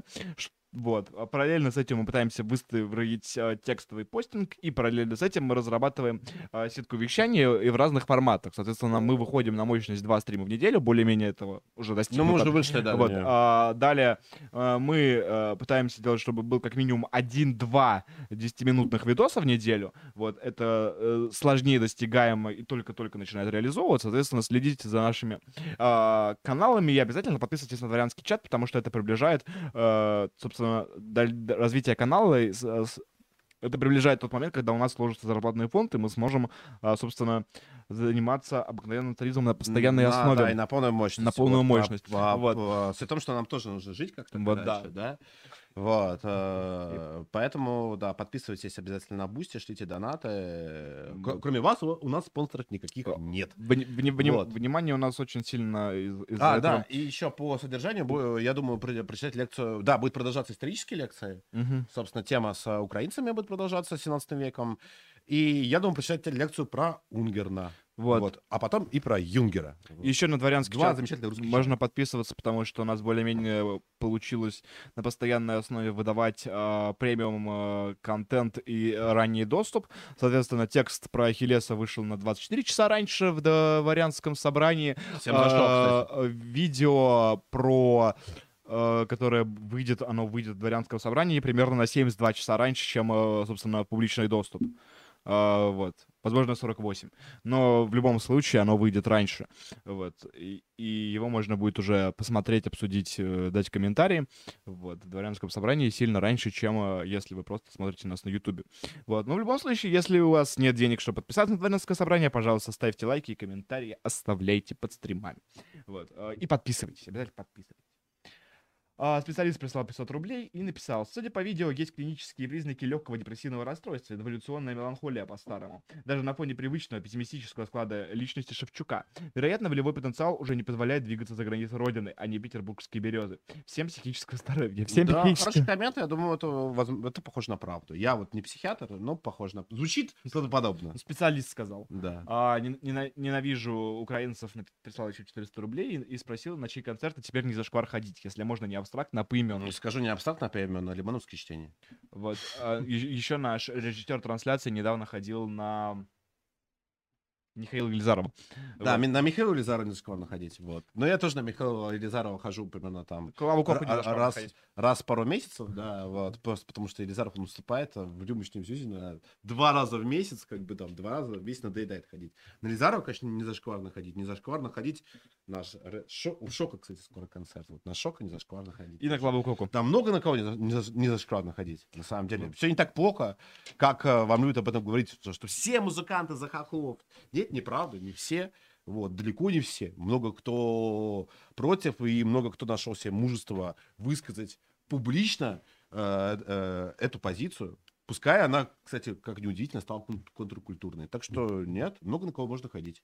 А, Косородкин прислал 282 рубля от пугающие и написал, а, Шевчук это показатель того, насколько Навиоп, хоть и с благими намерениями, может быть другом русским. Пел э, первую чеченскую, э, но ничего про резню мирных русских в Чечне ни в одном интервью от него не слышал. С бывшей Украиной также. В общем, хоть Навиоп и за все хорошее, но жизнь мирного русского для него куда дешевле, чем жизнь солдата и народца. Ну, да, собственно, да.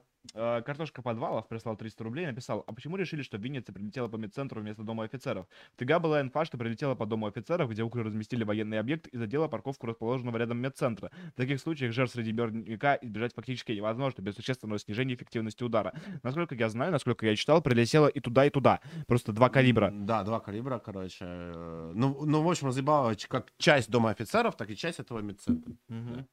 Вот. А Арби прислал 100 рублей и, Бараев. и написал, позовите Стаса, как просто на стрим. Он вчера на Бориса Кагарлицкого наехал, из- из-за этого у него конфликт со всеми коммунистами.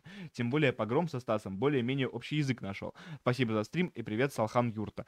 Я не, я не- Я не, мы не знаем, где Салхан Юрта, но за привет спасибо. Вот, вам привет Спасибо. из Москвы. Салхан Э, Юрта, да.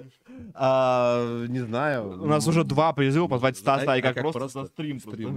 Возможно, это все, все их оставляют Стаса и как просто, и действительно стоит его позвать. Ну, давай попробуем. Давай. Вот.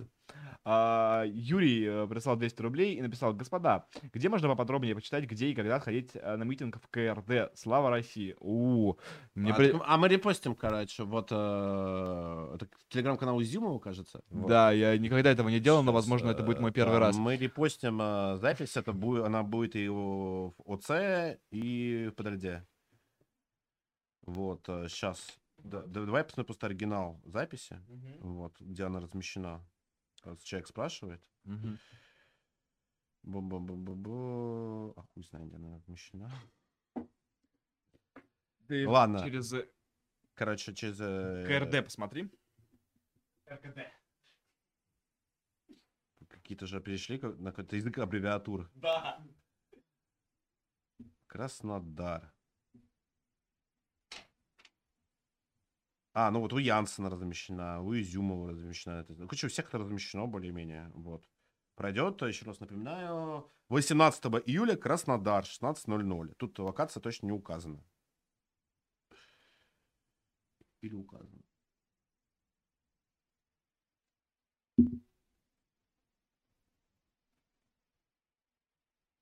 Сейчас ищу. Вот, на площади возле военного музея в парке 30-летия Победы. В скобочках Затон. Я не очень хорошо разбираюсь в географии Краснодара. Ну, вот написано здесь. 16.00 в понедельник, 18 июля. Пройдет митинг. Так, секунду. М, Ну вот. Слушаем дальше Шевчука. Вещи. То, конечно, кое-что случится. А мне кажется, нет, мало будет. А связи мало, мало связей между этими кухнями. Вот в чем наша почему? беда. Почему? Я об этом размышляю. Мало связей, мало нервных окончаний, связывающих эти кухни. Значит, значит, мы Вот опять это чисто такая советская э, диссидентская история про то, что вот си- сидят честные диссиденты и обсуждают на кухнях э, кровавый режим. Хотя мне кажется, что в современном... Не кажется, я уверен, то, что в современной России уже никто на кухне ничего не обсуждает. Все сидят на кабак... в- кабаках и там обсуждают все, что угодно. Кровавый режим, там, Шевчука и так далее. То есть вот кухня – это опять такой показатель, атрибут, атрибут такой, э, каноничный атрибут советского диссидента. Такая замызганная, прокуренная кухня, где пря, а, пьяные, грязные, дряблые, интеллигентишки обсуждают кровавый режим. Вот, в современной России этого нет. Ну, есть, но это не массовое явление точно. с тобой виноваты. Потому что мы не нашли эти нитками, не связали нитками правды и добра. Мы не нашли язык. Я говорю, мы до сих пор говорим по-французски. Ну, хотя по-русски, но я говорю образно, как метафора. И наши демократические политики говорят по-французски. Народ их не понимает, блин. И наше творчество не понимает. Мы не нашли этих связей. Когда они найдутся, все будет хорошо. Когда они придут к одному целому и найдут эту точку соприкосновения, точку правды, против которой не будут против ни те, ни другие, тогда все случится. Мне, мне кажется, э, точка правды, точка соприкосновения заключается в том, что либеральные демократические политики могут быть сколько угодно демократичные и либеральные, но не должны э, идти прямо и открыто против русских национальных интересов и против непосредственно русского народа. И если народ, если страна, какая бы она там ни была, как бы вам там правители этой страны не нравились, она находится в состоянии тяжелого а, большого военного конфликта, то нужно поддерживать а, свой народ. Вот. Если ты не поддерживаешь свой народ, если ты не поддерживаешь собственную армию, если ты не поддерживаешь пацанов, которые гибнут на фронте, вот, то никаких точек соприкосновения быть не может. Просто априори. Ну, просто априори. Этих точек соприкосновения просто нет. Это абсолютно маргинальная позиция. И даже на самых честных, даже на самых свободных выборах, я абсолютно в этом уверен. Вот если сейчас там, выпустить там, Навального из тюрьмы, провести честные, свободные выборы, Путин победит. Причем Путин победит Навального м- с большим отрывом. Без всякого рисования подписи, без ничего. Вот. Потому что есть принципиальный вопрос. Э, Война с Украиной, конфликт с Украиной, это принципиальный вопрос. Если ты под- поддерживаешь противника, то ты э, можешь быть то- только разве что частью оккупационного правительства. Все. Никаких больше других политических амбиций у тебя быть не может. Ну, либо ты идиот просто. Ну, просто ты идиот, а не политик. Вот. Но в случае оккупационного правительства э, тут тоже не нужно обольщаться, потому что оккупационное правительство они долго не живут. И, и абсолютно на- находятся под полным внешним влиянием а, других держав. Вот. Так что перспектива тоже, прямо скажем, сомнительная. Быть частью оккупационного правительства. Вот, и поддержав Украину, как раз либеральные демократические политики, они просто, и в том числе либеральная интеллигенция, она просто похоронила себя. Что нужно было, делать? Ну, мы с Артемом э, и говорили, и писали много раз по этому поводу. Вот. Нужна самая умная, самая логичная позиция. Это позиция, вот пример, это э, именно как оппозиционного политика иммиграции, это пример Ширия. Вот. Ну, просто нужно отзеркалить. Я про либеральных политиков говорю. Которые нихуя никогда точек соприкосновения с э, русским народом по той простой причине, что они поддержали противника в войне с ним. Это очень сложно. Ну, смотри, Шевчук не понимает, почему. Как эти ниточки правды-то не дотянулись? Как Ну, Шевчук, Да. он не поддерживает Украину. Я все-таки хочу э, э, заявить, что э, в словах Шевчука нет поддержки Украины. Он э, выступает против войны, но выступает совершенно с детской наивной позиции, которая невозможно притвориться в жизнь. Потому что даже если себе представить, что мы возьмем все танки, все пушки, все э, самоходные орудия, все ракеты, всех солдат и просто выведем их с Украины, то начнется просто головокружительная резня. И война начнется на нашей территории. Вот. Но Шевчук, наверное, от этого будет только кайфовать. Вот, и... Ну, потому что мораль он общества будет, э, горем. мораль будет повышаться общество. Оно Да. будет страдать и повышать свои, Да. свою нравственность тем самым. Вот, под огнем артиллерии, в общем-то. Что у нас там осталось еще что-то интересное? Первая картина. Первая картина неинтересна. Как записывалось небо? Когда мы найдем точку правды? А, Точку правды мы вот только что послушали. А, вот, слово справедливость — главное оружие диктаторов. Это интересно? М, Ну, так себя. Я не хочу уезжать, но меня могут выкинуть. Я... Ну, это, кстати, вот, э, э, респект, вот, что Шевчук — это удивительный человек, потому что, в отличие от всяких Собчаков и Макаревичей, он все-таки ругает власть, оставаясь в стране. Меня бесит, меня невероятно возмущают все эти либералы, все эти активисты, все эти борцы за свободу, которые уезжают из России после первейшего же обыска. Я считаю, что это совершенно Да- по- давай это позорники. Давай на час 08 поставим, там, там, там про Коком, короче, он смешную хуйню вынесет. Давай послушаем. И будем заканчивать. Мы уже почти все основное посмотрели, на самом деле. Потому что там дальше стихи и песни. Творчество Емли и Пляски. Да.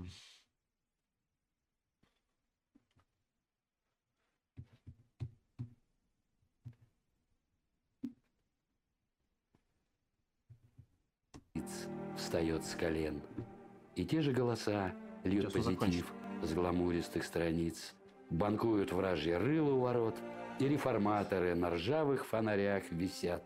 И старый добрый новый поворот поет хор прапоров у вечности в гостях. Унылый мир Новый поворот машины времени, типа. Хор прапоров поет, короче, новый поворот машины времени. И про это пишет стихотворение Шевчук. Ебануться рекурсия. Нетрезвая война. И снова мальчики лежат, уткнувшись в снег. И новой жертвы ждет от нас страна. Ведь тот же нужен жертве человек. Как мы все будем смотреться, если попробовать там подняться, да, и посмотреть на нас, там, не знаю, с расстояния 100 лет? Как это все будет выглядеть? Мне очень нравится, что Гордеева реально додумывается до таких вопросов. Вы будете выглядеть как ебучие опущенцы нахуй. Вы будете выглядеть как грязные февралисты. Вы будете выглядеть как предатели страны, которые в самый важный мом- исторический момент ее э, предали ее. Если мы проиграем, то вы будете прокляты потомками. Если мы победим, вы будете ими бесславно забыты. Вот так вы будете выглядеть через сто лет. Именно это ждет каждого ебучего пидораса, который предал свою страну в момент войны. То есть у вас есть два пути. Либо забвение, либо проклятие. И я надеюсь, что вы удосужитесь исключительно забвения. Ну, много вариантов. Какой тебе больше по душе? Ну, какой ваш? Много вариантов, да. Давай на хорошем. Давайте. Вот это самое страшное вот сейчас. За последние, ну, на- Хороший вариант это забвение. ну, наверное, вот десятилетия, а может быть вообще и за столетия. Вот это вот то, что сейчас творится, это если человечество из этого выползет, из кокона вот этого зла, куда нас вбили опять, ненависти, цинизма, равнодушия, и мы из этого кокона вылетим, расправим крылья, и все полетим. И Куда? все будем лететь. А куда глаза глядят? Же Гордеева в шоке, типа, куда ты что несешь? Я, короче, вот, это, вот этот монолог про Кокода я тоже слушал, и, и у меня было вот, а, как раз лицо Епифанцева из экстремистского на ней фильма «Зеленый Соник». Вот. Ты, блядь, я- история одна охуительная другой. Какой кокон? Кто куда полетит? Что, что это все значит? Типа, дед, дед, выпей таблетки и спать иди ложись, короче, уже все. То получишь по жопе. Летать важно. Важно крылышками. Шмяк, шмяк, шмяк, шмяк. Как в том фильме, да. Прекрасная Просто песня. таблетки про- перестали работать. Ты знаешь эту песню?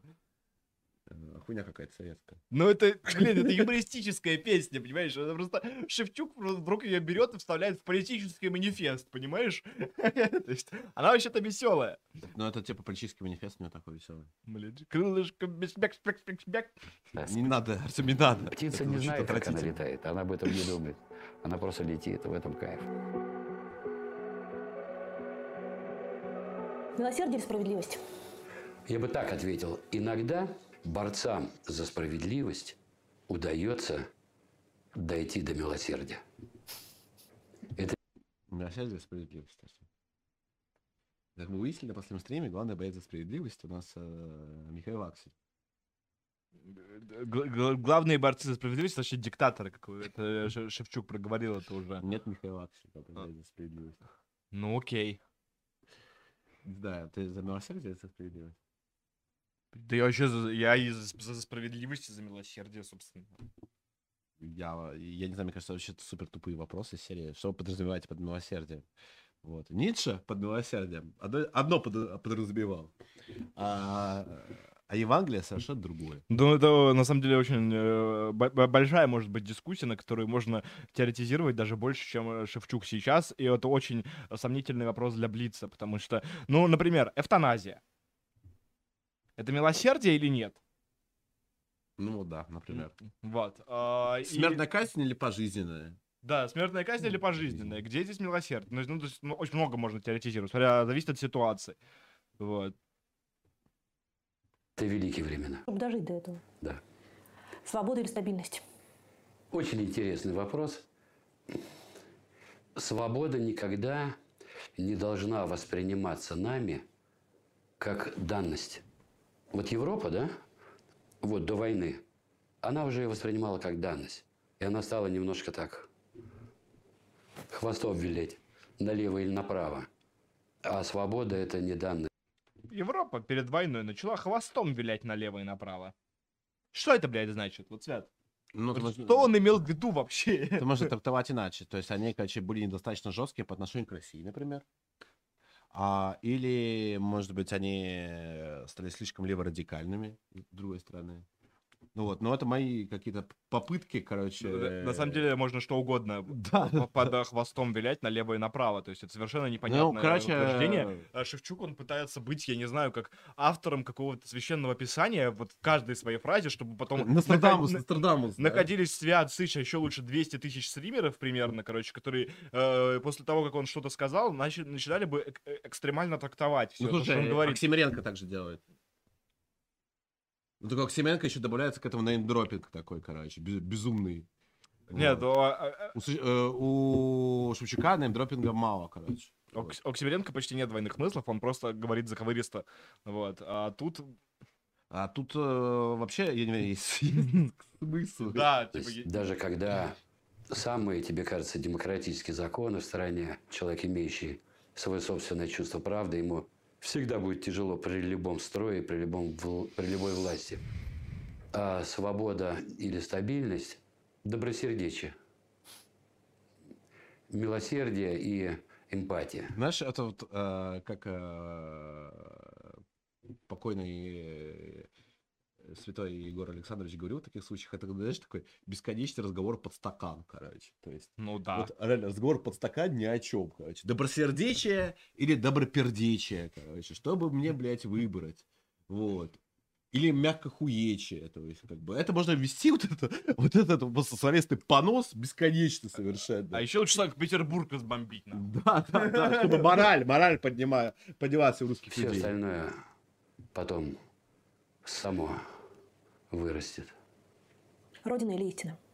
Из речи о патриотизме, о родине. Многие люди думают, что главное, вот родина – это моя семья. Другие люди думают, что родина – это государство. А третьи думают, что это весь мир.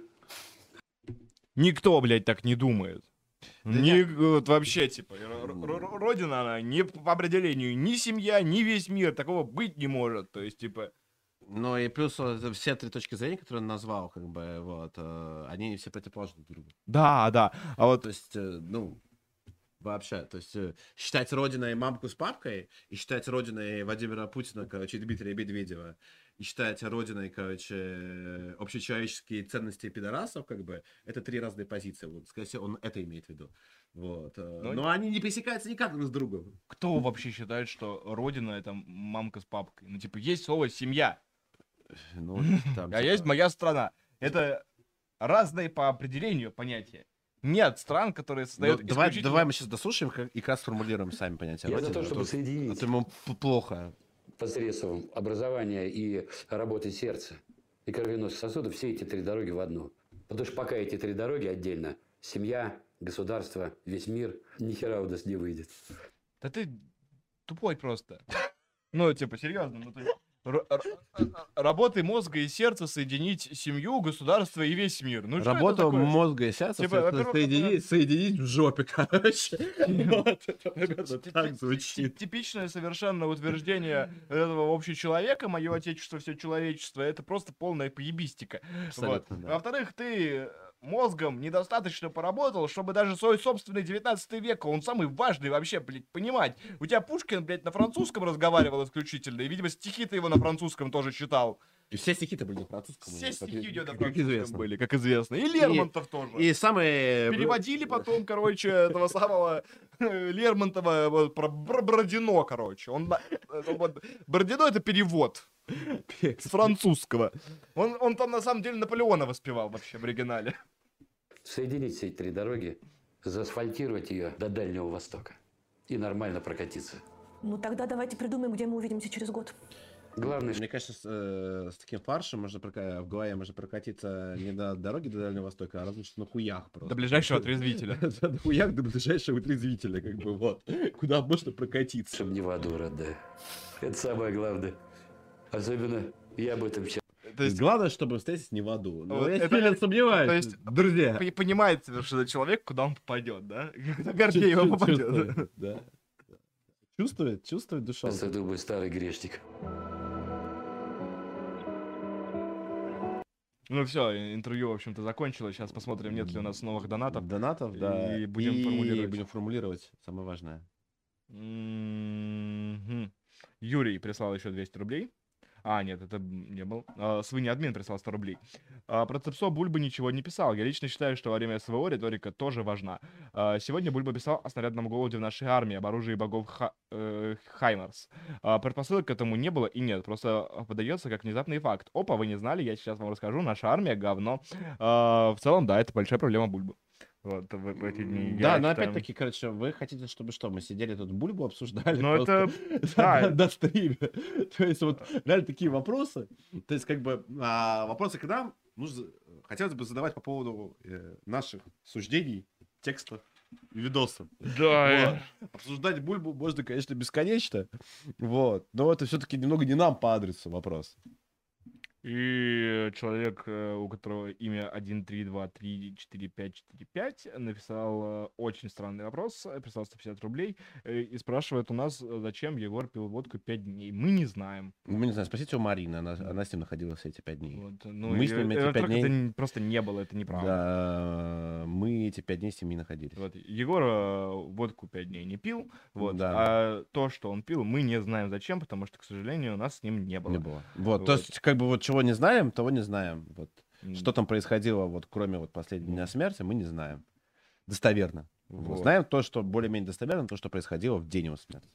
Об этом мы уже дав- давно все рассказали и написали. Ну что ж, Свят, давай зрители, которые все еще...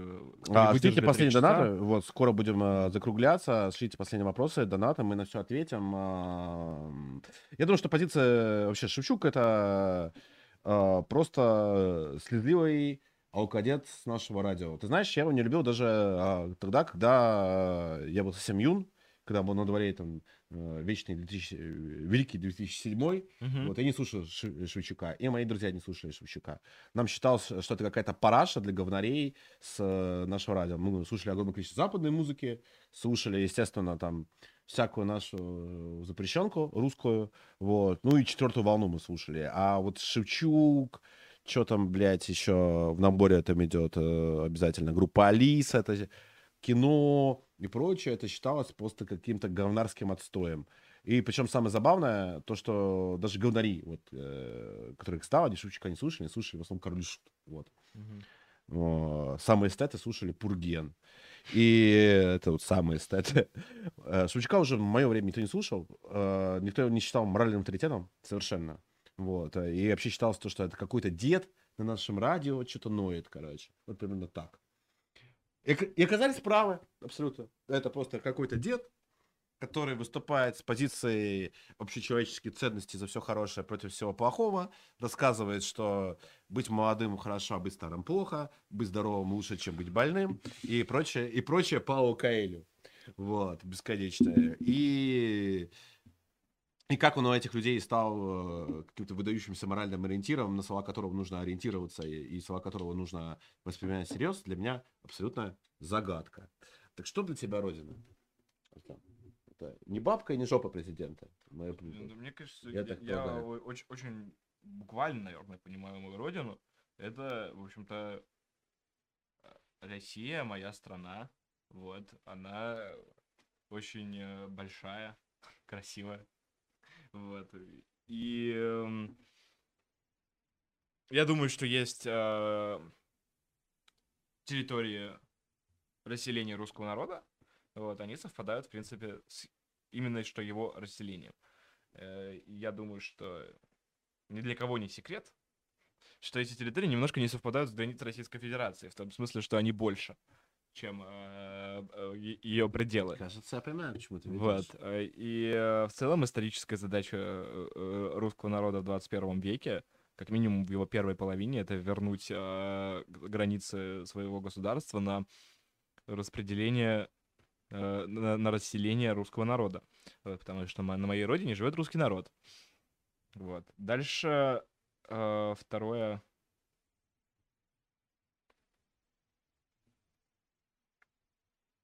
Не знаю, это очень э, большой вопрос э, знать свою страну, э, знать свой народ, потому что есть такой большая проблема вообще национализма как такового.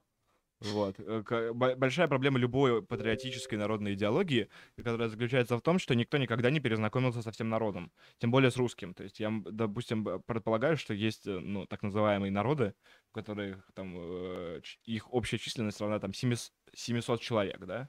Вот, и там люди действительно не в состоянии реально, то есть потратить не, не очень большое время и перезнакомиться со всеми представителями его. Представителями русского народа, которых 150 миллионов человек, перезнакомиться просто физически невозможно. Вот. А, И по- поэтому понимать свой народ и свою страну до- достаточно сложно. А почему ты любишь родину? Вот, да, Ты любишь родину? но А за что?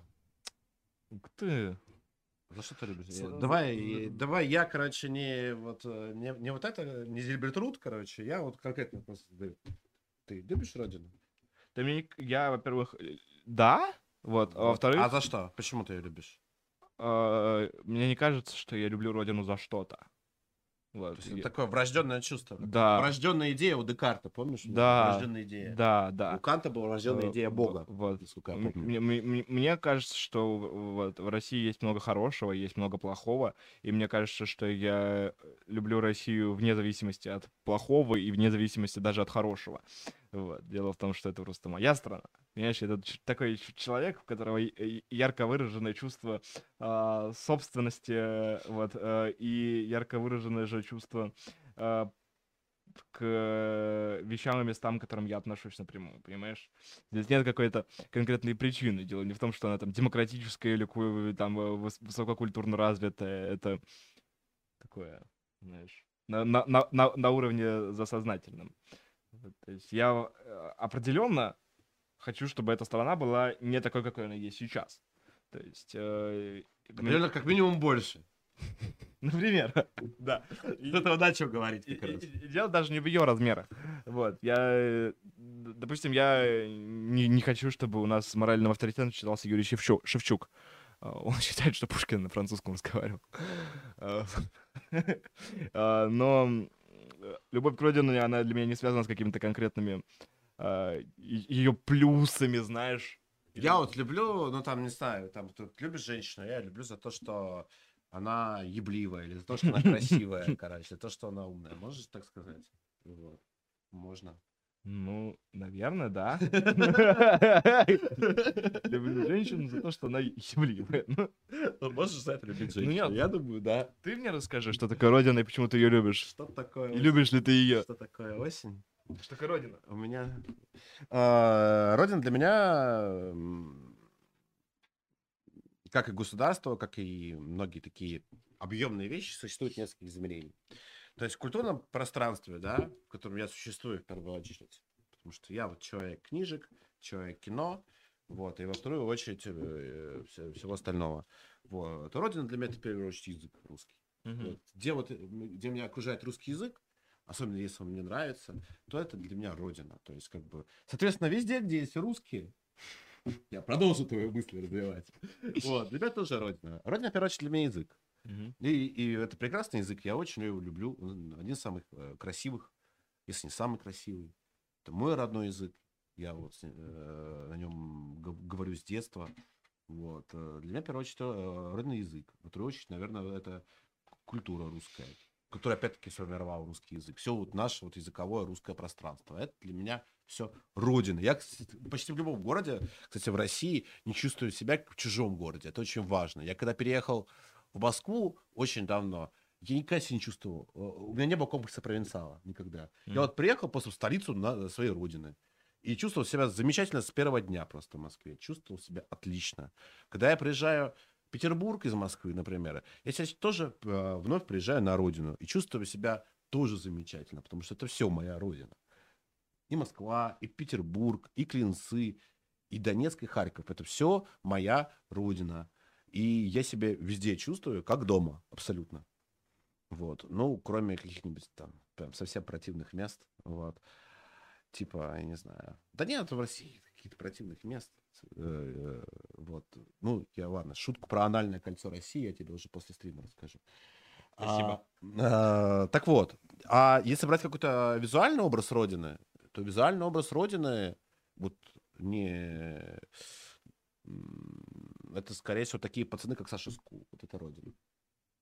Пацаны, как Саша Скул, это родина, я считаю. Вот. Не бабка обосранная, которая там что-то там валяется, блядь, что-то там гниет. Вот. А пацаны, как Саша Скул, это родина. А, И еще визуальный образ, прям вот моей родины такой, знаешь, в понимании малая родина, там, где я родился.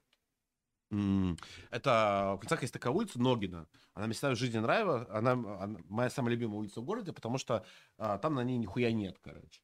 Вот. И по, и по этой улице я всегда вот ходил а, а, от дома, как бы всю жизнь э, родительского, к бабушкину дому, который на, на озере расположен. Я очень любил это место.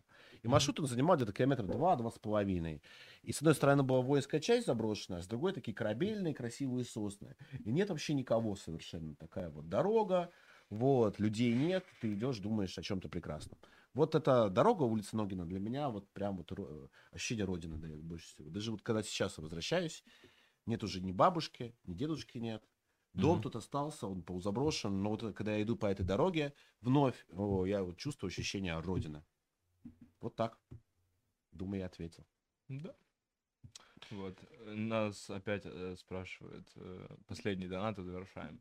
Про Бульбу, Бульбу престола, Да. надеюсь, конечно. Да, я угадал. Вот. Э, Э, Свинья админ прислал 100 рублей. И прошлый донат в догонку к вопросу. Почему вы с таким пиететом, почему поддерживаетесь, относитесь к Бульбе? В общем, хуй с ним. По теме согласен с тем, что Шевчук инфантил. Не думаю, что он плохой человек. Стихи крайне тупые, но читать он умеет.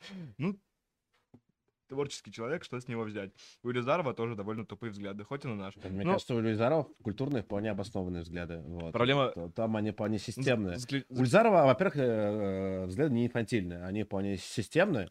Вот, и если вы пообщаетесь с Лизаровым, он вполне легко об- их объяснит. Легко, понятно и доступно. С Бульбой общаюсь. А почему мне общаться с Бульбой? Я не понимаю, что он проклят, что ли, я не знаю. Почему да, Бульба там не агент СБУ, я уверен, он там, да, не уголовный преступник. То есть почему мне нельзя общаться с Бульбой? Почему там Артему нельзя общаться с Бульбой? Ну, то есть, как бы, мы искренне знаем, что это, что это за человек, но просто там переписываться в Телеграме, короче, там что-то там иронично отвечать, в чем проблема вообще? Не вижу никакой проблемы в этом. Мне, я, я вижу проблему в том, Холмогоровым я тоже общаюсь. вот, что периодически. э, творческий человек, э, вот, и, и что с него взять, я категорически против. Я тоже. э, этой позиции. Это вот абсолютно блевотная хуйня, которая довела нас вот до, до состояния 22 года вот в культурном интеллектуальном плане. А, у нас нет почти никакого требования к э, своей интеллигенции, и наша интеллигенция регулярно нас подводит. Она подвела нас в 17 году, она подвела нас э, на протяжении последующих после 17 пяти лет. Вот. Она подвела нас э, в 91 году, она подвела нас в 93 году, она подвела нас в 94 году, она подвела нас в 2008 году, в 2014 году, в 2015 году, в В 2022 году. Вот. А Российская интеллигенция, которая крайне имеет узкий кругозор, очень э, низкий уровень образования, она не понимает Россию, она не понимает русский народ, она не понимает судьбу России, она не понимает то, даже какой Россию она хочет видеть. Вот. Э, Скорее всего, и это большая проблема, так быть не должно. Интеллигенция, она должна быть, ну, как бы вам сказать, блядь, Национальный. умной нахуй. И на- и национальной. И национальной. То есть... э, т- т- То есть, а глупая и ненациональная интеллигенция, Да это вот- не интеллигенция, собственно, да, да, это э- нечто другое. Вот, а я могу перечислять еще достаточно много годов, которые... э, 905, например, еще. Вот. И все эти годы э, интеллигенция играла главную негативную роль из всех э, слоев российского общества. И в 22 году она играет ту же совершенно омерзительную, совершенно неприятную и унизительную для интеллигенции роль. Поэтому творческий человек, что с него взять? Да, наверное, много с чего с него можно взять, потому что косплей из себя, ну, то есть Шевчук в этом интервью, ему не хватает, а, знаете, вот для девочек а, крылышки бабочек делаются, вот э, их надеть, короче, и вот он будет вот, они дополнят образ идеально. А, не будет никакого диссонанса, что взрослый мужик в очках, вот интеллигентски курит, вот, размышляет о жизни, а ну вот да, крылышки, бабочки, а как же без на, них? На уровне семилетнего Вот. ребенка. Потому что он... Везде- Знаешь, на что-то похоже? Да. Вот пока то про крылышки бабушки, э, бабушки, Бабочки. бабочки. Э, Я вот видел неда- не- недавно видео, где Майк Тайсон, короче, читает рэп э, в костюме пчелы. М, Вот это вот очень похоже, мне кажется. Де- Вот. де- То де- есть можно нарядить Шевчука в костюм пчелы, как бы, и э, там тоже есть крылышки. Так что... Вот. И российское государство и в целом российское общество роль интеллигенции недооценивают. А, Российская интеллигенция — это именно та страта населения, которая отвечает за то, какими смыслами, какими идеями и с какими мыслями живет российское За, общество. э, за смыслы. А Да. смы- э, у нас нет интеллигенции национальной. И, соответственно, у нас нет смысла в стране. Ну, у нас есть просто безнациональная, очень тупая интеллигенция с очень зашоренным взглядом на мир, а, очень плохим. Вот. И если человек вот Очень буквально... Если э, вот э, такой моральный камертон, на который другой представитель интеллигенции смотрит вот такими вот, как у Гордеевой, собственно, а, широко раскрытыми глазами, вот, он несет такую пургу, просто... Мы вообще древние египтяне, маленькие злые дети. У нас То вообще куда у нам вообще идти? туалет-то в лесу стоит, короче. Да, и у меня, и у тебя. тебя, и мы Да, э, Кать, просто да? жрать нечего, поэтому приходится ехать на войну. Вот. Потому что мы злые дети. Ну просто, блядь, чушь. Потому что нужно спидить сало Про украинцев. творческое, про творческого человека э, я проще скажу, на самом деле. Э, каждый раз, когда я слышу бытовые речи и вообще в жизни, э, ну, такой, ну, он человек творческий, то это всегда является синонимом, знаешь, чего? Ебанько! Долбоеб, блядь. Ну, человек твой... Это означает, что человек сделает просто немотивированную хуйню. Да. То есть немотивированную глупость. Потому что он, а, дурак, б, там, алкоголик, Безответственный. наркоман, просто распиздяй, как бы. Нельзя тем, что ты там занимаешься искусством, а, этим оправдывать свои пороки. Потому что пороки есть пороки, как бы. Они не оправдываются искусством, они не оправдываются чем-то другим. А творчество — с это благородное ремесло вообще-то. Да, творчество это тоже ремесло. Оно благородное, оно, э, с- свойственно высшим классам, а это э, ремесло, которое уважалось во все века, даже с основания человечества. Но оправдывать, оправдывать свои пороки творчеством, это позиция тоже крайне инфантильная. Вот. Поэтому, Ну, типа, знаешь, там, короче, если э, нажрался и проебался слесарем, он же не скажет, ну, ну, я слесарь, что с меня возьмешь? короче, Да? Да. Ты скажешь, ты хуел? Ты что, на работу-то не пришел, придурок? Да. «Ну, если я слесарь, короче, знаете, ебать. А Шевчуку как будто бы даже естественно. Да, А, вот, а, Поэтому нет, а, к творческой интеллигенции, к творческим людям, конечно, нужно э, им нужно предъявлять за хуйню, которую они делают с российской инфосферой. Вот, и просто Как и так- всем остальным. Как и Ну, всем то есть, как и остальным, всем да. остальным. То есть Вот. не- нет никакого, мне кажется, не должно быть никакого вот этого пиетета. Особенно ситуация, которую мы сейчас высветили и подчеркнули. То, что когда э, в стране нет сформировавшейся ни интеллигенции, ни национальной интеллигенции. Вот. Тогда перед кем пиетет вообще держать? Перед Вот. кем? Только перед свя- святыми Только перед праведными- бульбой престолов. Только перед святыми праведными предками. Да. На самом деле, серьезно. А, друзья, ну, спасибо, что были с нами. Любите Родину, не будьте, не слушайте Шевчука, слушайте... Подписывайтесь на Boosty. Титры.